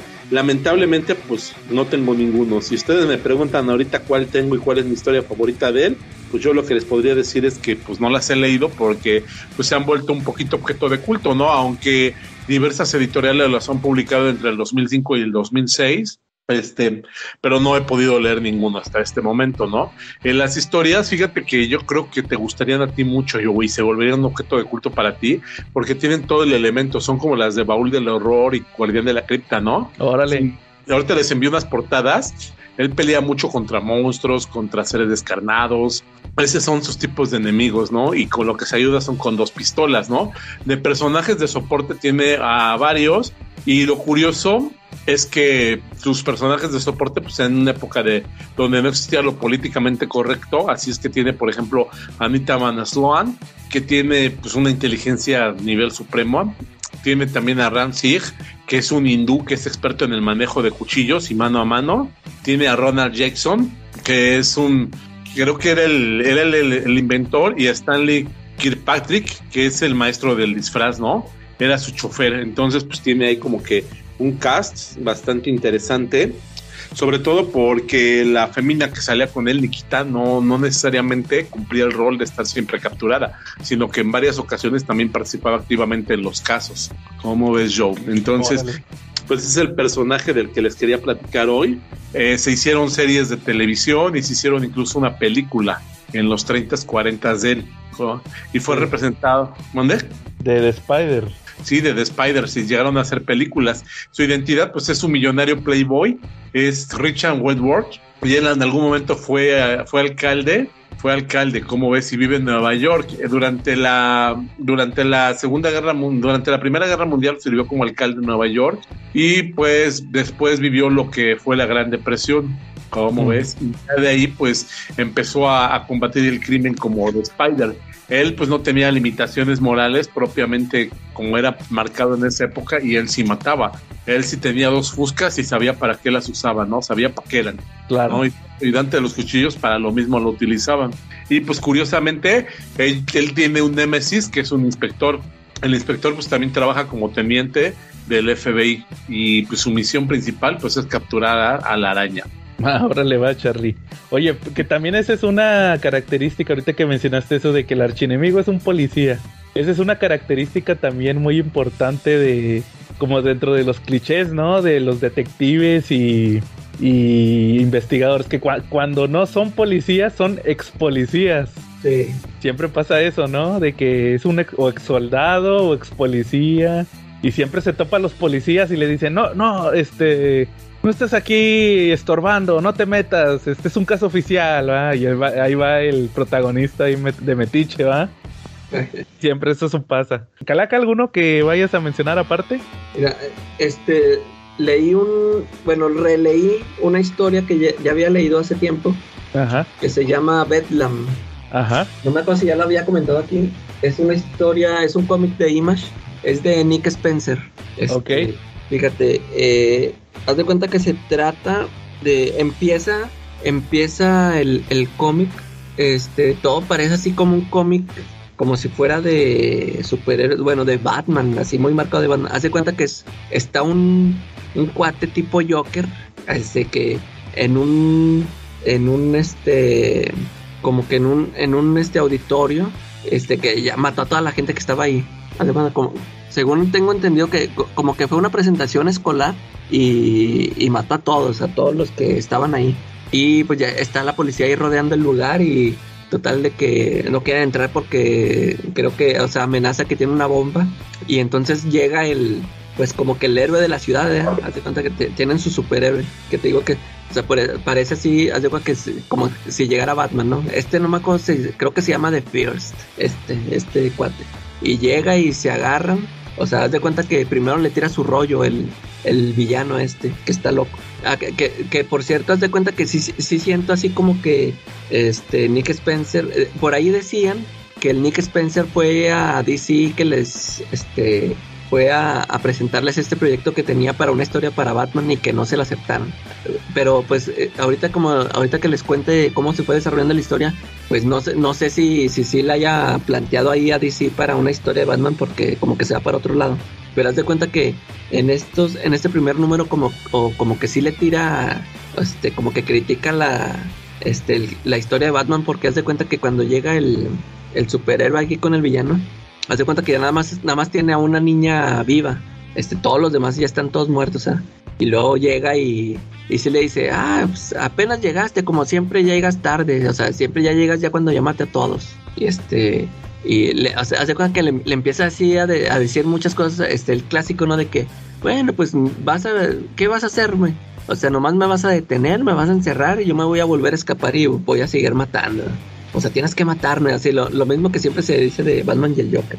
Y total que, este, pues el, el villano este sí trae una bomba y haz de cuenta que se explota. El, el, el cuate haz de cuenta que trae una máscara. Él, él usa como un, es más, es como un casco como el de Red Hood.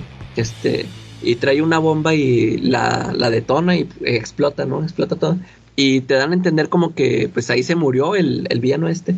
Y ya te dan este, ya que pasa el tiempo, este, te ponen ahí como que 10 años después, algo así, ¿no? Que pasa tiempo. Y se siguen dando en las noticias de que no, que ya pasó 10 años de que del ataque final del cuate este, se llama Mad, Hat, Mad Hatter, algo así. Y, y, pues están, están diciendo, ¿no? De que pues ya pasaron tantos años de, de la muerte. O sea, haz de cuenta que se supone que sí dicen que se murió el, el villano este. Pero este te ponen una escena donde este un cuate se despierta que tiene unas pesadillas. Haz de cuenta como que este está eh, te ponen una escena donde está el, Mad Hatter este, matando a gente, ¿no? Y entonces de repente se despierta un cuate y, ya entonces te dan a entender de que es este cuate el, el villano ya este así como que reformado porque es de que ya está en una casa así normal y, y él empieza a ver en las noticias eso de que no, que ya han pasado que tantos años de, de la muerte del cuate este. Pero empieza a ver una clase de asesinatos. Y, y este cuate como que ve un patrón y va y bueno, primero le hace cuenta que habla con, llama, le marca a la policía. No, que yo sé qué, qué es lo que está pasando, que no sé qué. Y contesta una chava, una detective. Y pues dice, no, pues nomás es un loquito. Y total que este, pues así queda. Y el cuate este como que quiere quiere ayudar, haz de cuenta que tiene flashbacks donde se supone que está con un doctor este, haz de cuenta que él, él, este, despierta, él amanece con, con su, con la máscara esa del villano que, que usaba él, pero está así amarrado a una cama. Y el doctor le dice, no, es que aquí te vamos a curar. Haz de cuenta así, algo así como lo que le hicieron al, al de la naranja mecánica. Ah, ya. Eh, eh, sí, o sea, lo, lo quieren, lo quieren arreglar para que ya haga cosas de bien. Y total, este, eso es en flashback y se supone que ya ahorita ya está este, viviendo como una persona normal. Pero ve estos, estas noticias de un- una serie de asesinatos que hay y haz de cuenta que él se pone en contacto con la detective. Y porque haz de cuenta que pasa la coincidencia de que ah, este, encuentran un cuerpo enfrentito de la casa de él y él se echa la culpa, haz de cuenta que él dice, no, yo fui y ya para que lo arresten y haz de cuenta que se lo llevan ahí a la jefatura y ya estando allá que la, este, la- lo recibe la detective y le dice, no, es que yo estuve hablando con usted y lo, ah, eres tú aquel el loquito y le dice, no, es que quiero ayudar, yo, yo sé, yo, yo, este, yo sé cómo piensa ese, el loco que está matando, ¿no? Este, y haz de cuenta que se les recomiendo porque es esta historia de que ahora un villano reformado le está ayudando a la policía con el, con el caso. Y, y está, haz de cuenta que sí, este, está bien interesante porque el, el villano, el, el asesino que anda ahorita, es un, es un loco, haz de cuenta que, este, pues, eh, se acerca a una persona y empieza a platicar bien con él. Y de repente, haz de, haz haz de cuenta que está platicando con él y, este, como, como si, no, ven, acompáñame a mi casa. Y, de repente de cuenta que están, están platicando en un cuarto y de repente se voltean y ya está el, el cuate este encuerado con unas alas este como de madera, o sea, son, son hechizas, son unas alas como si fuera un ángel y luego tiene, haz de cuenta que tiene mutilado el, el pene, ¿no? Haz de cuenta, se, se ve así todo bien bizarro. Este, y haz de cuenta que él se, él se cree un ángel de la muerte. Él, así se presenta que "Pero tú pecador y que no sé qué y, así anda matando así gente. Y este pues ahí andan este investigando la detective con la ayuda del, del loco este que sí es de cuenta que él, él como sa- sabe cómo piensan los asesinos y todo sí le va dando pistas haz de cuenta que sí van este eh, dando pasos este ahí para resolver el caso y al final este se- pues hay un enfrentamiento entre los dos no este está muy bueno Fíjate que fueron. eh, el primer arco son seis números, es donde se resuelve esto, lo del asesino este que te digo que se cree el ángel de la muerte. Y, y ya después, este, ya siguió otra historia. Esa de plano sí ya no la leí porque, fíjate, cambiaron de dibujante. De por sí, en, el dibujo es malo.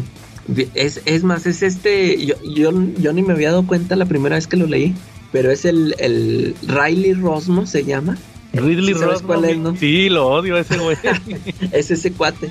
Y pues haz de cuenta que desde la primera vez que lo vi dije, ay, el, el dibujo está fatal, pero la historia se me hizo muy buena. sí. Y, ahori- y ahorita que te digo que la releí, este, sí me sigue pareciendo buena, sí te, sí te la recomiendo que la cheques. Ahí nomás este, la cosa es soportar el dibujo de este cuate. Pero ese es el segundo arco, ¿ah? Eh, él, él- él es el que dibuja el primero. Ah, no, entonces yo creo que no lo voy a leer. No, la neta no. Sí, o sea, yo la sufrí gachote, pero sí, está bien interesante eh, la historia. Y luego eh, para el segundo arco meten otro dibujante que es peor, o sea, este me hizo más. Y ya como que ya la historia ya no le seguí. Y, y yo pensé, y haz de cuenta que se, pues se quedó en el número 12 y se supone que iba a ser una serie regular. Este, yo dije, no, pues ya este Nick Spencer como se fue a trabajar a Marvel, ya no le siguió a sus a sus trabajos propios, ¿no? Pero pues yo tengo entendido que pues ya, eh, o sea, como que eran arcos así de seis números, este sí resolvían el caso, pero como ya lo que entendí es de que te dejó inconcluso, este, o sea, quién era el doctor este, o sea, por qué, quién fue el que lo ayudó y por qué, este, fingieron su muerte, ¿no? Para el público en general. Pero sí, este, te digo, si, si haces un esfuerzo y- y soportas el, el dibujo de este cuate, pues está buena la historia. Ah, bueno, a ver si lo voy a intentar. Va. Fíjate, fíjate que yo también traje o- otro cómic que yo creo que es la epítome del cómic noir. Ya saben Eh. cuál es, Sí, sí, bueno. porque es blanco y negro. Parece. Es blanco y negro, Charlie. Ok. Es un cómic en blanco y negro que es la epítome del cómic noir. Ya saben cuál es. Eh, Nomás existe un un clasicazo, un clasicazo del maestro. del maestro. Fíjense que cuando me, cuando me quedé pensando, aparte de, dije, aparte de Gotham Central, ¿qué otro cómic de detectives conozco? O sea, de policías o detectives. Y me acordé de un cómic, va, pero luego empecé a, buscar todos los personajes y dije, bueno, este no es detective, este tampoco. Nomás hay un personaje que es, estos son asesinos. El único que es detective. ah, sí, nomás pues, sale uno, sí es cierto. Sí, estoy hablando de Sin City, de la, de la historia de la de That Yellow Bastard, la del bastardo Sí. amarillo. Eh. que sale el personaje de es Hartigan, Hartigan, que en la película era Bruce Willis, que ya se la saben, va, que tiene el caso de que resulta que es un policía, oye, pero de, de hecho me estaba acordando, se supone que el Dwight también era un investigador, ¿no? Era, sí, sí es cierto. Porque tú Pero- lo conoces, pero, Pero era más sí, era un sí, está investigando a uno que, el- que era infiel, algo así, ¿verdad? Sí, es más como de esos que te cachan, ¿va? No tanto Eh. como de detective. Sí. Pero sí, pues resulta que la historia de That Yellow Bastard, que salió en la película también de Sin City, pues se supone que es este policía que es Hartigan, que ya está en su último día. Es como, me- me- como la película de McVeigh, ya está en el último día. Ya Gracias, sí. le falta una hora para retirarse porque se va a retirar porque tiene un mal cardíaco. Ya tiene el yate, va. ¿Cómo, cómo le pusieron al yate en Los Simpson? El, este, el vida por, por siempre o algo así, va. Ya tiene su yate.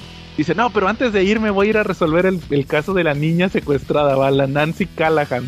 Y pues resulta que, como saben, en Sin City está esta familia muy poderosa que son los Rourke. Y resulta que es un senador, que su hermano es el cardenal, y el, senador tiene un hijo que es Rourke Jr., que es un vato que, pues, que secuestra chavitas, va, niñas, porque es pederasta.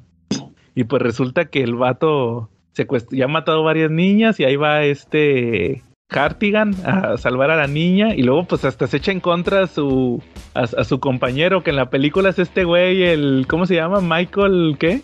El este güey el de el de perros de reserva, ¿va? Es ese güey. Ah, sí, sí. Este Michael Madsen se llama. Sí, sí es Michael Madsen, ¿no?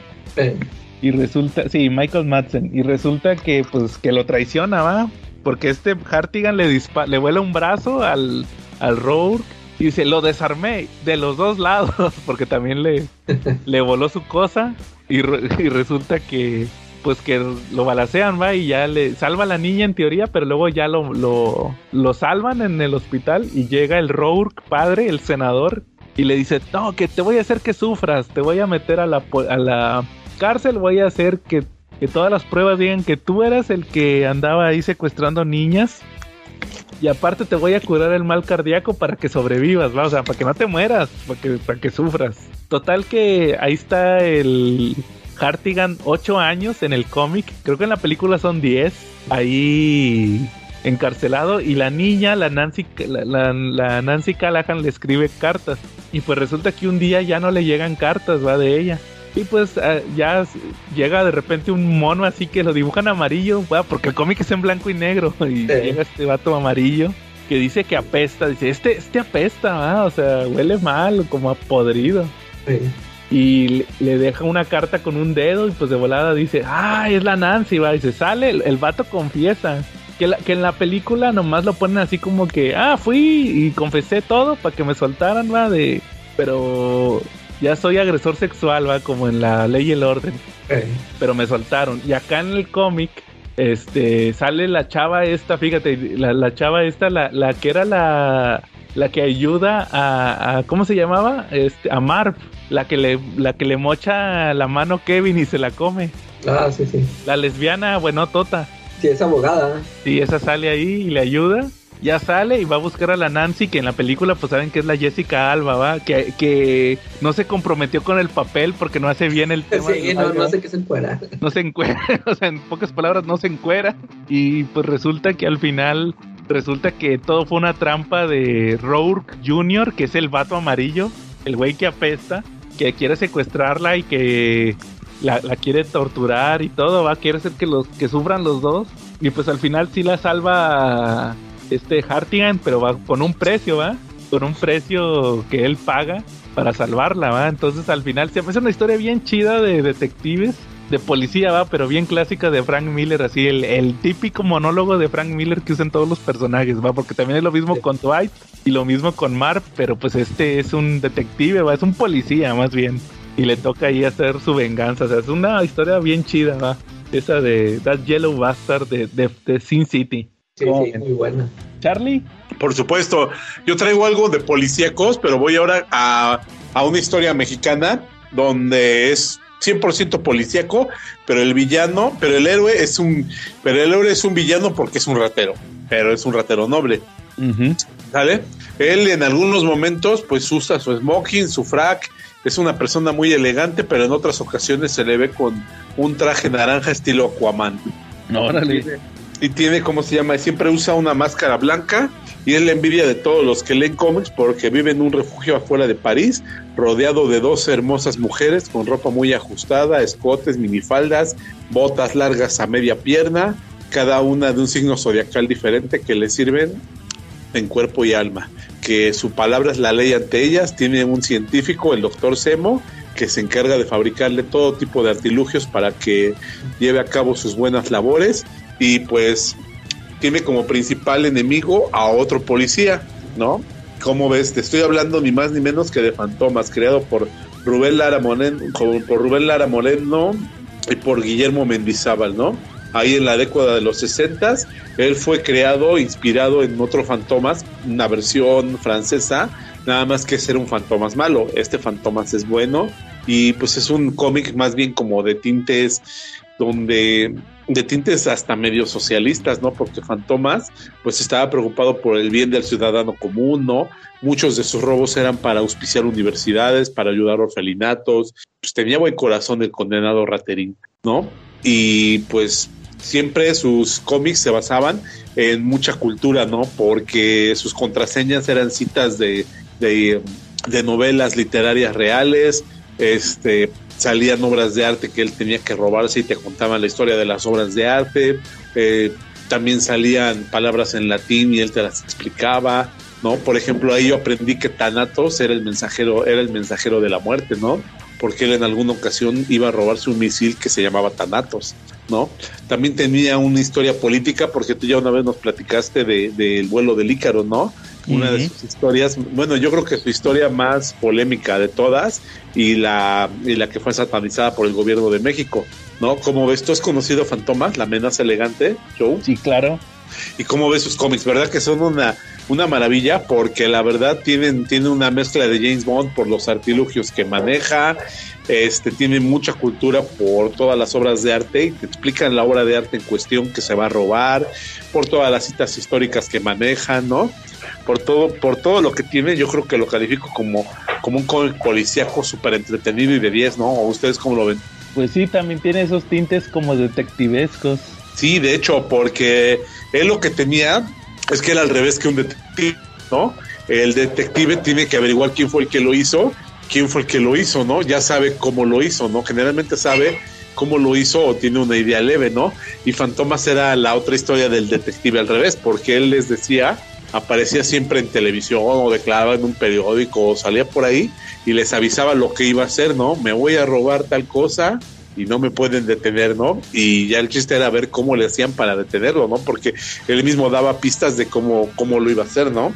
Y fíjate Claro. que, por ejemplo, el detective, el Gerard, tenía un sobrino, que un ahijado que se llama, creo que Antonín, An- Antonín, efectivamente, y que él era muy adicto a las novelas policíacas, ¿no? Y era cerebrito. Y pues muchas veces le jalaba la manga al tío y le decía, tío, es que nos va a fregar así. Y el tío, no, me estés molestando, chamaco. Y finalmente, ¿qué crees? Que si le hubiera hecho caso a su sobrino, hubieran agarrado a fantomas mu- muchas veces, ¿no? Ah, órale. Sí, ¿no? Y pues ves que entre enemigos, pues tenía, por ejemplo, como enemigo tenía el hijo de Hitler de repente, tenía personajes como la viuda negra de Taiwán, el príncipe de las tinieblas, ¿no? Este estuvo inspirada, también inspiró a un luchador de la, a un luchador antes de que fuera la AAA, ¿no? Y pues tuvo varias épocas editoriales. La primera, pues con Novaro, ¿no? Que lo publicaba en tres historias, ¿no? En su formato águila, su formato avestruz y el colibrí, que eran precisamente las series que manejaba. ¿no? Y él apareció en el número 103, que fue el tesoro de cuentos clásicos, ¿no? Hasta que consiguió, siguió apareciendo hasta el 136 y luego en 1969 tuvo su propia revista en solitario y llegó a aparecer en las tres series que manejaban, Avestruz, Águila y Colibrí. Sí, claro. terminaron saliendo porque pues Novaro les hizo les hizo una chisperoteada y, y él registró los derechos del personaje a nombre del editorial. Posterior Ya. a eso fueron publicados en 1991 por Vid y aparecía en un cómic este gordito, chaparrito, así como tamaño media carta, como los que publicaba de repente Vid y era de 64 páginas y tuvo una duración de 194 números, Joe. Órale. Y de cuando se murió el autor sacaron cuatro números hace unos años. También los de Beat. Ya cuando ni publicaba cómics Beat, los sacaron. Sí, exacto. Oye, ¿qué sentiste cuando los viste, Joe? Ah, pues chido, porque dije, ah, mira, por fin voy a tener uno así de fantomas. Pero nomás duraron cuatro números, yo nomás conseguí tres. De hecho, de hecho, Fantomas creo que sacó hasta novelas gráficas, ¿no? Aquí en México. Y las novelas gráficas eran todavía más pensadas. O sea, la verdad es que los que el guioni- los guionistas que tuvo Fantomas eran súper cultos, o por lo menos se metían a cada rato a la enciclopedia a ver con qué nos iban a maravillar, porque siempre sacaban datos exactos, históricos, ¿no? Pues es que así le hacían antes, no como ahorita con el YouTube y todo eso, con el Google. Exacto. Y pues, ¿qué te parece? Ese es mi segunda, mi segundo cómic con el que me presento hoy, que es Fantomas. No más que este es al revés. Este te dice lo que va a ser. No es el detective, y sino que es el villano. El, el ladrón se vuelve el héroe, ¿no? Órale, Charlie, va muy bien. ¿Tú, Calaca, con, con cuál quieres acabar esta semana? O si traes más. Fíjate, ya, ya, ya no traigo cómic, traigo una Ajá. serie que A vi. ver. Este, fíjate, es una serie, me gustó. eh, empieza, yo pensé que iba a ir por otro lado. Se llama Inconcebible. Haz de cuenta que se trata de ah, una chavita que es violada. Este, y, y haz de cuenta que ya, pues pone la denuncia. Y haz de cuenta que el primer episodio, todo se tarda, se trata de, de esto, ¿no? De que eh, eh, pone la denuncia. Y luego haz de cuenta que, pues ya la, la llevan y a ver, que te vamos a, hacer estudios y con eso que la policía, ¿no? Y la mandan al hospital y todo. Y, y en ese primer episodio, haz de cuenta que yo pensé que iba a ser una serie que se iba a tratar sobre eso, ¿no? De que, este, como que te iban a mostrar eh, todo lo que pasa a una mujer cuando tiene, este, esa situación, ¿no? Porque te digo, o sea, este, bueno, pone la denuncia y luego llega el policía ahí al, a donde pasó eso y, le, le empieza a hacer un chorro de preguntas, o sea, de que, a ver, ¿qué pasó? ¿Tú dónde estabas? A ver, pero, o sea, la, la pone a recrear, este, todo, todo lo, lo que pasó, ¿no? Todo ese momento. Y luego van allá al, al hospital y pues que le hacen muchas pruebas y que te voy a meter aquí esto y que no sé qué, o sea, o sea, la, la vuelven a pasar mal las chavas, ¿no? Y este, y luego otra vez la policía le vuelve a preguntar, hace cuenta que le, le preguntan como, como cuatro veces y tiene que volver a contar todo. Y este, este, ¿qué, pasa? Eh, no, no me acuerdo, eh, haz, de cuenta que los policías, de tanto que le están preguntando, ah, ya te contradijiste, ¿verdad? Total que la, chavita acaba diciendo que no, no, no, no fue cierto. Se me hace que fue un sueño o lo inventé todo. Haz de cuenta que creo que sí termina diciendo que lo inventó todo. Y ya hasta la hacen firmar que, que no, que no, que no pasó nada, que no hubo violación y no sé qué. Y, y este, entonces, eh, este, bueno, para empezar, este, la chavita, la actriz, este, haz de cuenta que me recordó mucho a, ¿cómo se llama? A, a, Eli- a Ellen Page, a la que era antes Ellen Page. Haz de cuenta que es de ese tipo. Este, eh, ahí en la serie, este, te, te cae bien, ¿no? O sea, luego, luego empatizas con ella. Este, yo, yo, yo, me, yo me imagino que si Ellen Page eh, hubiera seguido siendo Ellen Page, a lo mejor a ella le hubieran dado esa serie. Este, y bueno, total que ya la hacen firmar a la chavita. Y, y luego ya entonces te, te muestran acá, por otro lado, este, a una detective que le llega también un caso, ¿no? De, de violación. Y, y ya, pues, eh, pero haz de cuenta que esta como es una detective mujer, ella todo lo contrario de los de los otros polis, haz de cuenta que te digo, los otros polis tra- trataron bien gacho a la, a la chavita que hasta la hicieron firmar que no, no le había pasado nada.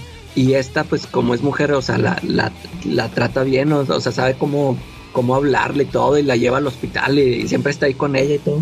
Y este, empiezan a ver más casos, haz de cuenta que de, el, el mismo modo superando, ¿no? De- del, del violador. Y entonces este, se, se junta con otra detective que resulta ser la otra detective, es esta actriz, Tony Colette se llama, creo. Eh, y ya pues andan investigando ellas, ellas juntas y, y entonces son estas dos subtramas ¿no? de, de las detectives que están este, siguiéndole la pista al violador y, de, y lo de la chavita esta que pues que como se desdijo, haz de cuenta que ya toda la, todas sus amigas este pues ya la eh, dicen no o sea yo yo que me preocupé por ti o sea ya la creen una mentirosa no todo haz de cuenta que la, la chavita siempre la ha pasado mal porque es, es, haz de cuenta que es una chavita tipo Billy Batson que ha estado pasando de, de casa en casa, o sea, de, de padres adoptivos, eh, ha estado, ha tenido varios, este, y, como que siempre la han considerado como que ha sido es, que, problemática.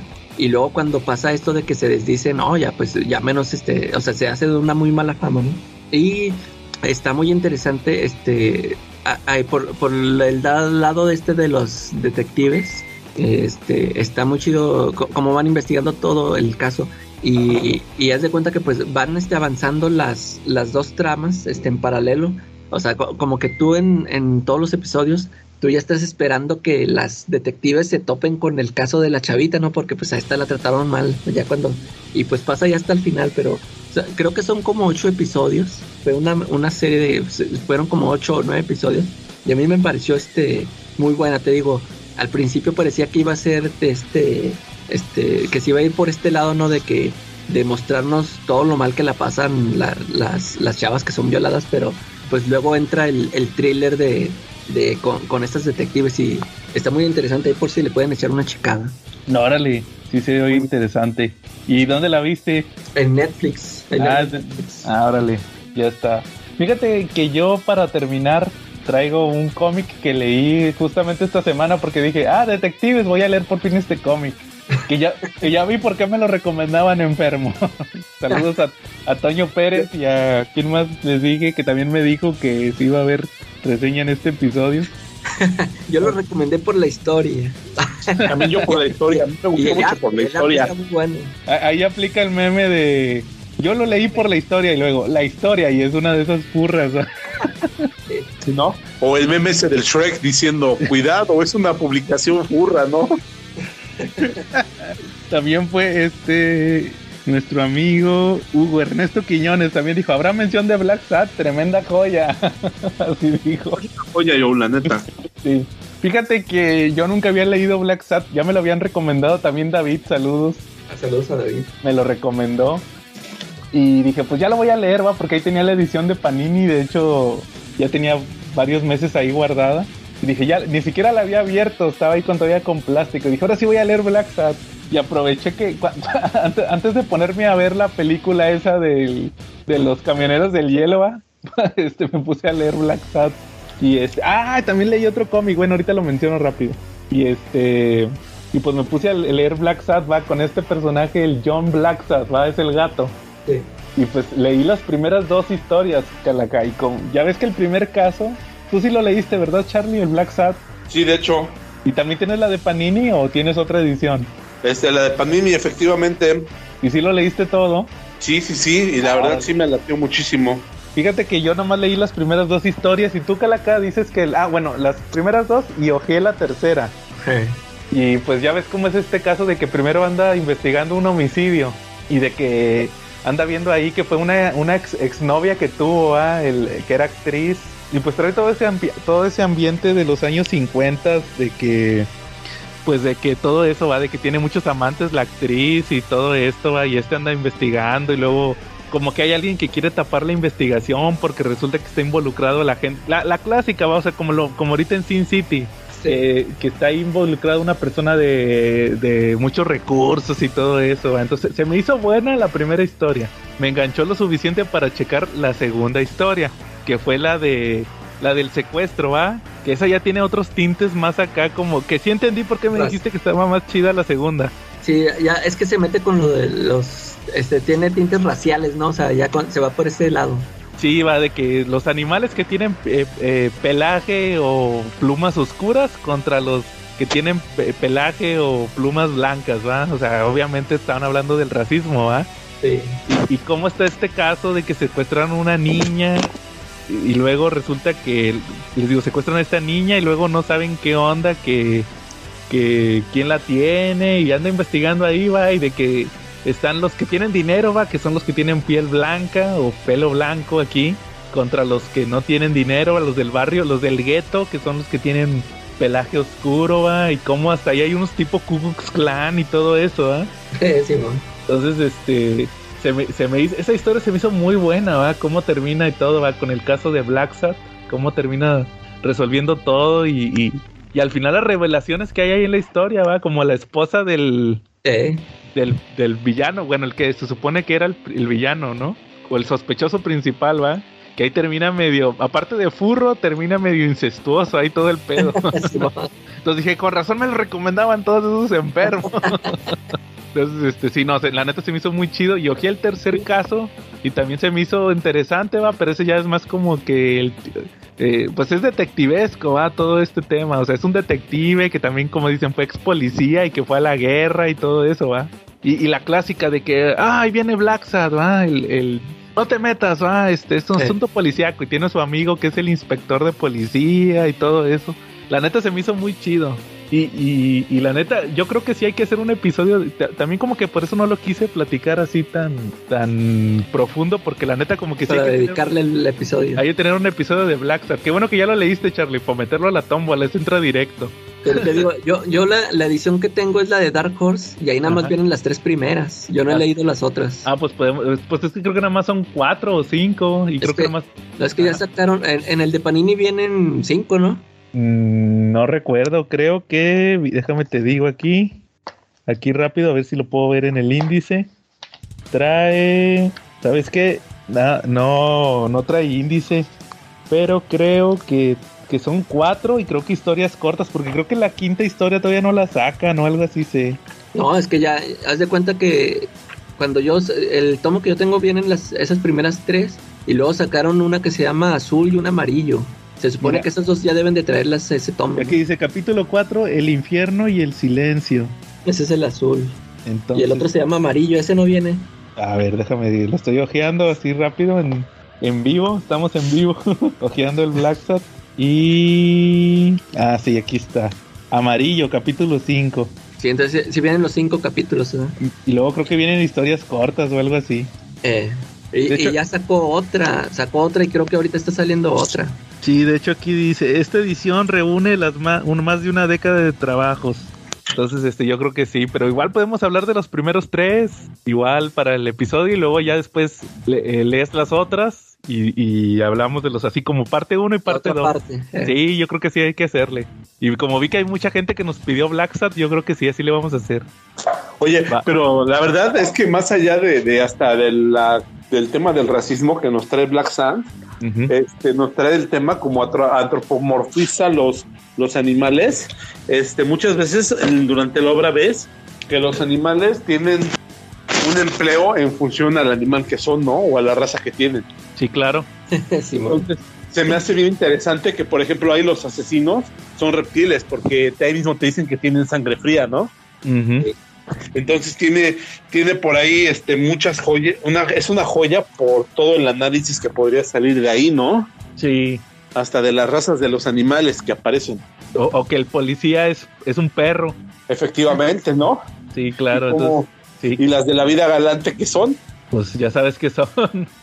Sí, no, no nos vayan a cancelar el podcast, ¿no? Ándale, sí es cierto, Charlie. Pero los que ya leyeron el pod, los que ya leyeron Black Sun saben qué animal son las chicas de la vida galante de repente ahí, ¿no? Ándale. Está implícito en el nombre. Sí, exacto. Oye, oye Charlie, y antes de, antes de que nos platiques tu última, fíjate que les quiero platicar otro cómic que leí en cochino español, así rapidito, de una editorial que no me quiero acordar, que nos censuradora. Le- leí el de am- Amigo de, pues ahí puse la foto, Amigo del Diablo. Es un cómic de, de Reckless. ¿Se acuerdan que platiqué hace tiempo de la miniserie? Bueno, fue el primer tomo, porque no es miniserie, porque lo sacan en tomos. Son novelas gráficas. La novela de Reckless de Ed Brubaker y Sean Phillips. Sí. Y, y que les platiqué que era un, pues también era un, e- es, en realidad ese no era detective, era más, o era como, era más como, él se autonombraba que él arreglaba problemas, o sea, pero en realidad hacía de todo, detective, investigador, era más como Dwight, como Dwight de, Sin City.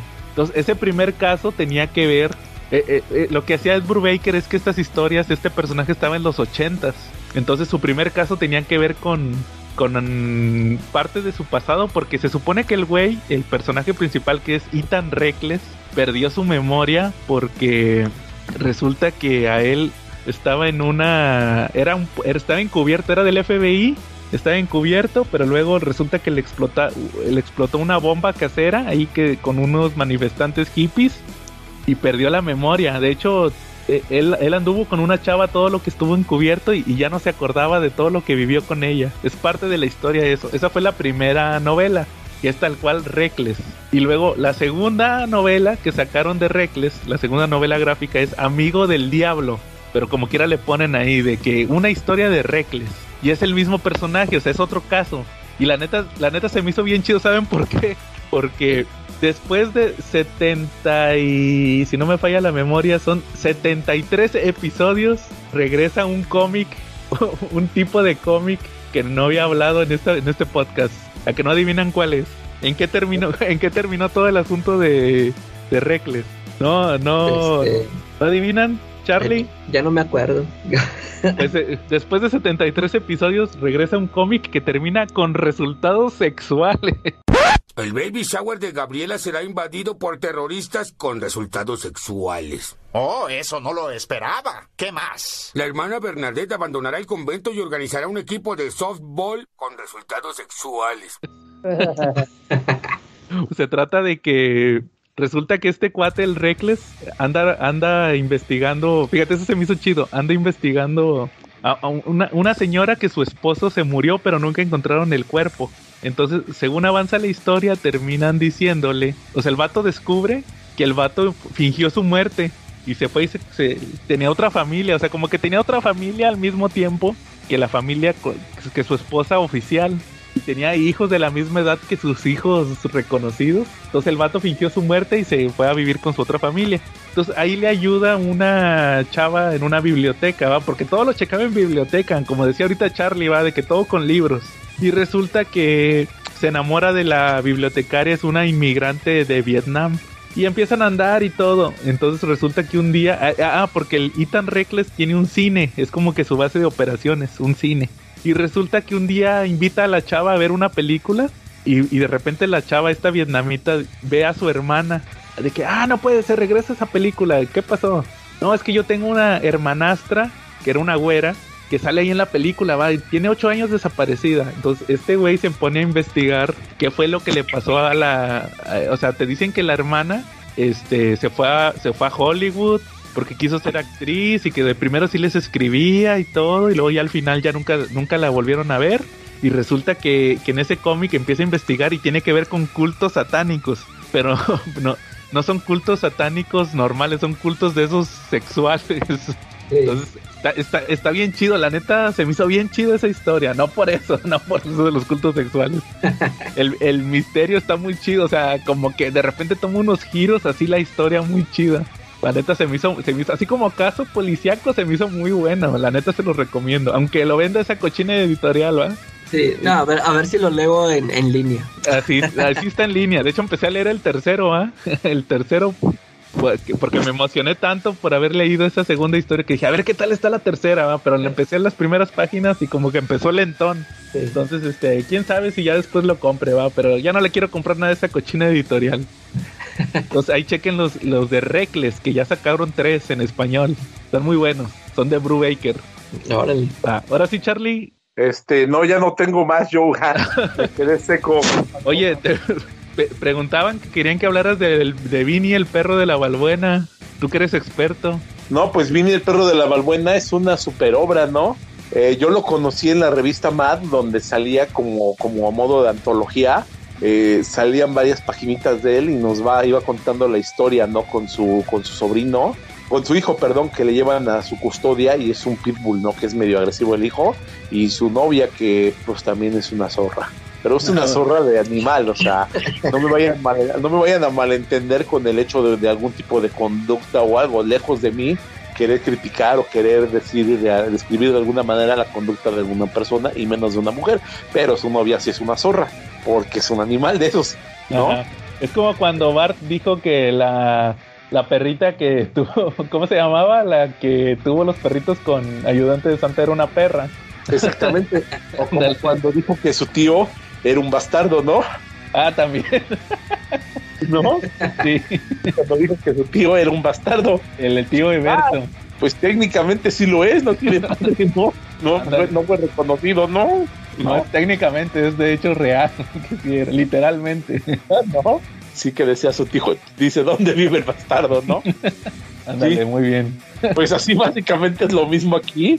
Este, y pues en la historia lo, lo vemos combatir a, este, lo vemos en su historia inicial de, de, cómo, cómo vivía cuando le cortaron su colita al pobre perro, este, cómo se las ingenia para criar y educar a su hijo, eh, cómo, cómo sale adelante, eh, cómo también de repente le ponen precio a su cabeza y lo quieren matar, entonces, la verdad es una super obra del Bachán eh, y que en algún momento fue interrumpida por una enfermedad que, por una enfermedad de Bachán, ¿no?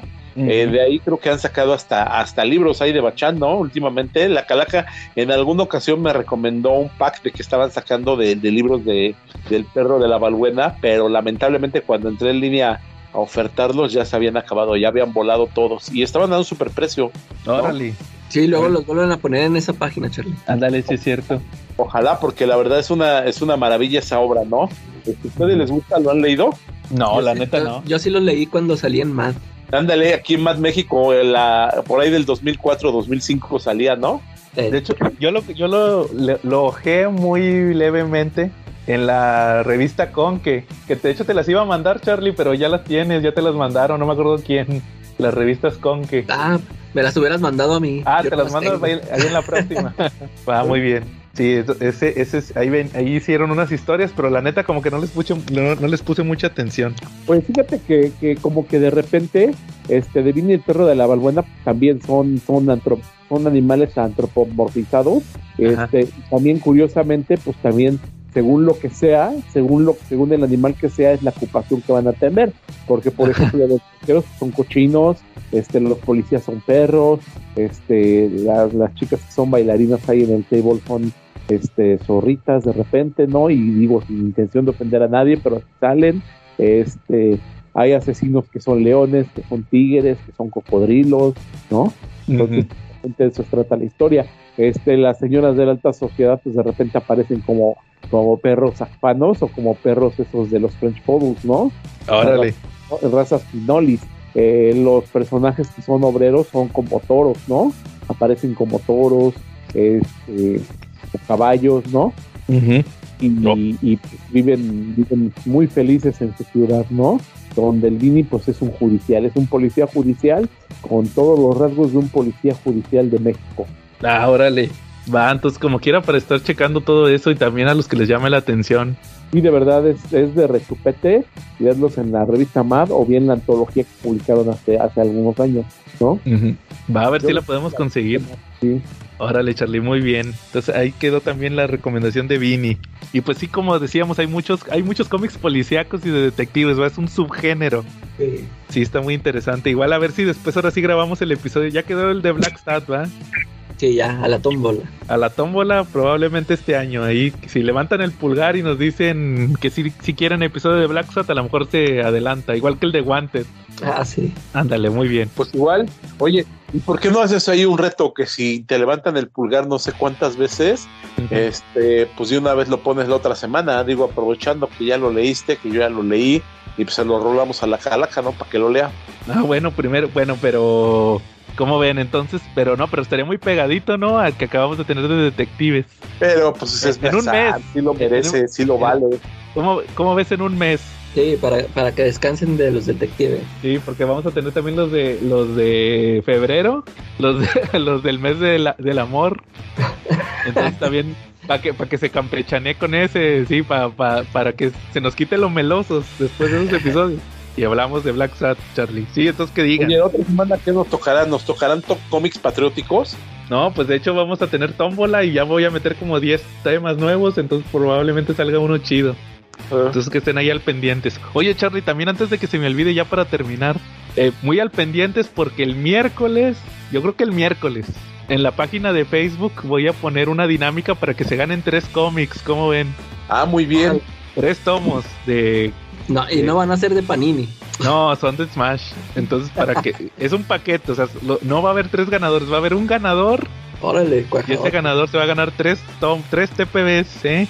para con uno de Batman, uno de Marvel y uno de el otro era de también de Batman, o sea, dos de Batman y otro de Marvel y así le voy a estar haciendo cada mes completamente gratis, se va a ir a su casa.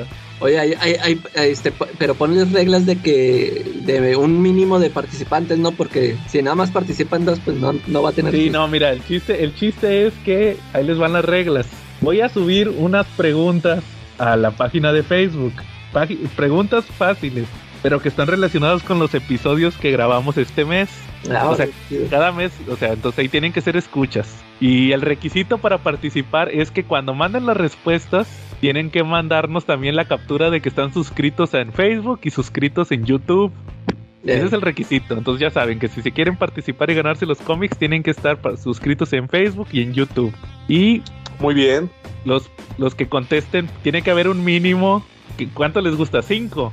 Participantes. No, no, no, si, si, si nos siguen siete, mínimo 10. Ah, ah, bueno. Va, muy bien. Ahí lo determinaremos, dependiendo de la participación. Y el primero que llegue con las respuestas, ahí voy a poner el correo del CC Podcast, porque sí tenemos correo. Sí. Y, cuando, y el que mande las respuestas correctas, o el que se acerque más a contestar las correctas, y que, este, que nos mande correcto su suscripción, se va a ganar los cómics directamente. Ahí le, nos vamos a comunicar con él y le vamos a pedir la dirección y se los vamos a mandar completamente gratis a su casa. Entonces ahí estén pendientes el miércoles, que es el miércoles primero, ¿verdad? No. Sí, exacto, yo. No, es el miércoles 2. No, no miércoles primero porque el martes es 31. Ah, es cierto. Es que ya es domingo, entonces yo pensaba que todavía era sábado. No, tienes razón, Charlie. Miércoles primero de febrero. Y esta dinámica la vamos a estar haciendo cada mes para que vean que les vamos a estar regalando varios cómics. Bien chidos. Oye, Joe, ¿y te puedes poner unas mañanitas? Porque creo que no felicitaron a algo muy importante a nuestro patrocinador. A ver, ¿a quién? Pues resulta que, que el buen Quetzal, el rey de los totis, estuvo compartiendo en su, en su muro de Facebook que la empresa que nos patrocina Totis y Costeña, 100 años cumplió. Ah, sí es cierto. Andan con la publicidad Bien, esa. Que nos Sí. mande, que nos mande más totis para celebrar. ¿no? ¿Cómo ves? Pues ahí estuvo poniendo las fotos de su evento y toda la onda. Entonces, pues muchas felicidades, Quetzal, a ti y a tu bella empresa, ¿vale? Ándale, que compren totis, compren, compren totis. Compren totis y costeña, nada más, ¿va? Ujú. Va muy bien, Charlie. Bueno, entonces si no hay nada más, estuvimos Ok. Joe, que les dije Joe Driver, Charlie de Spider. Y la calaca Dragon. y nos vemos la próxima semana.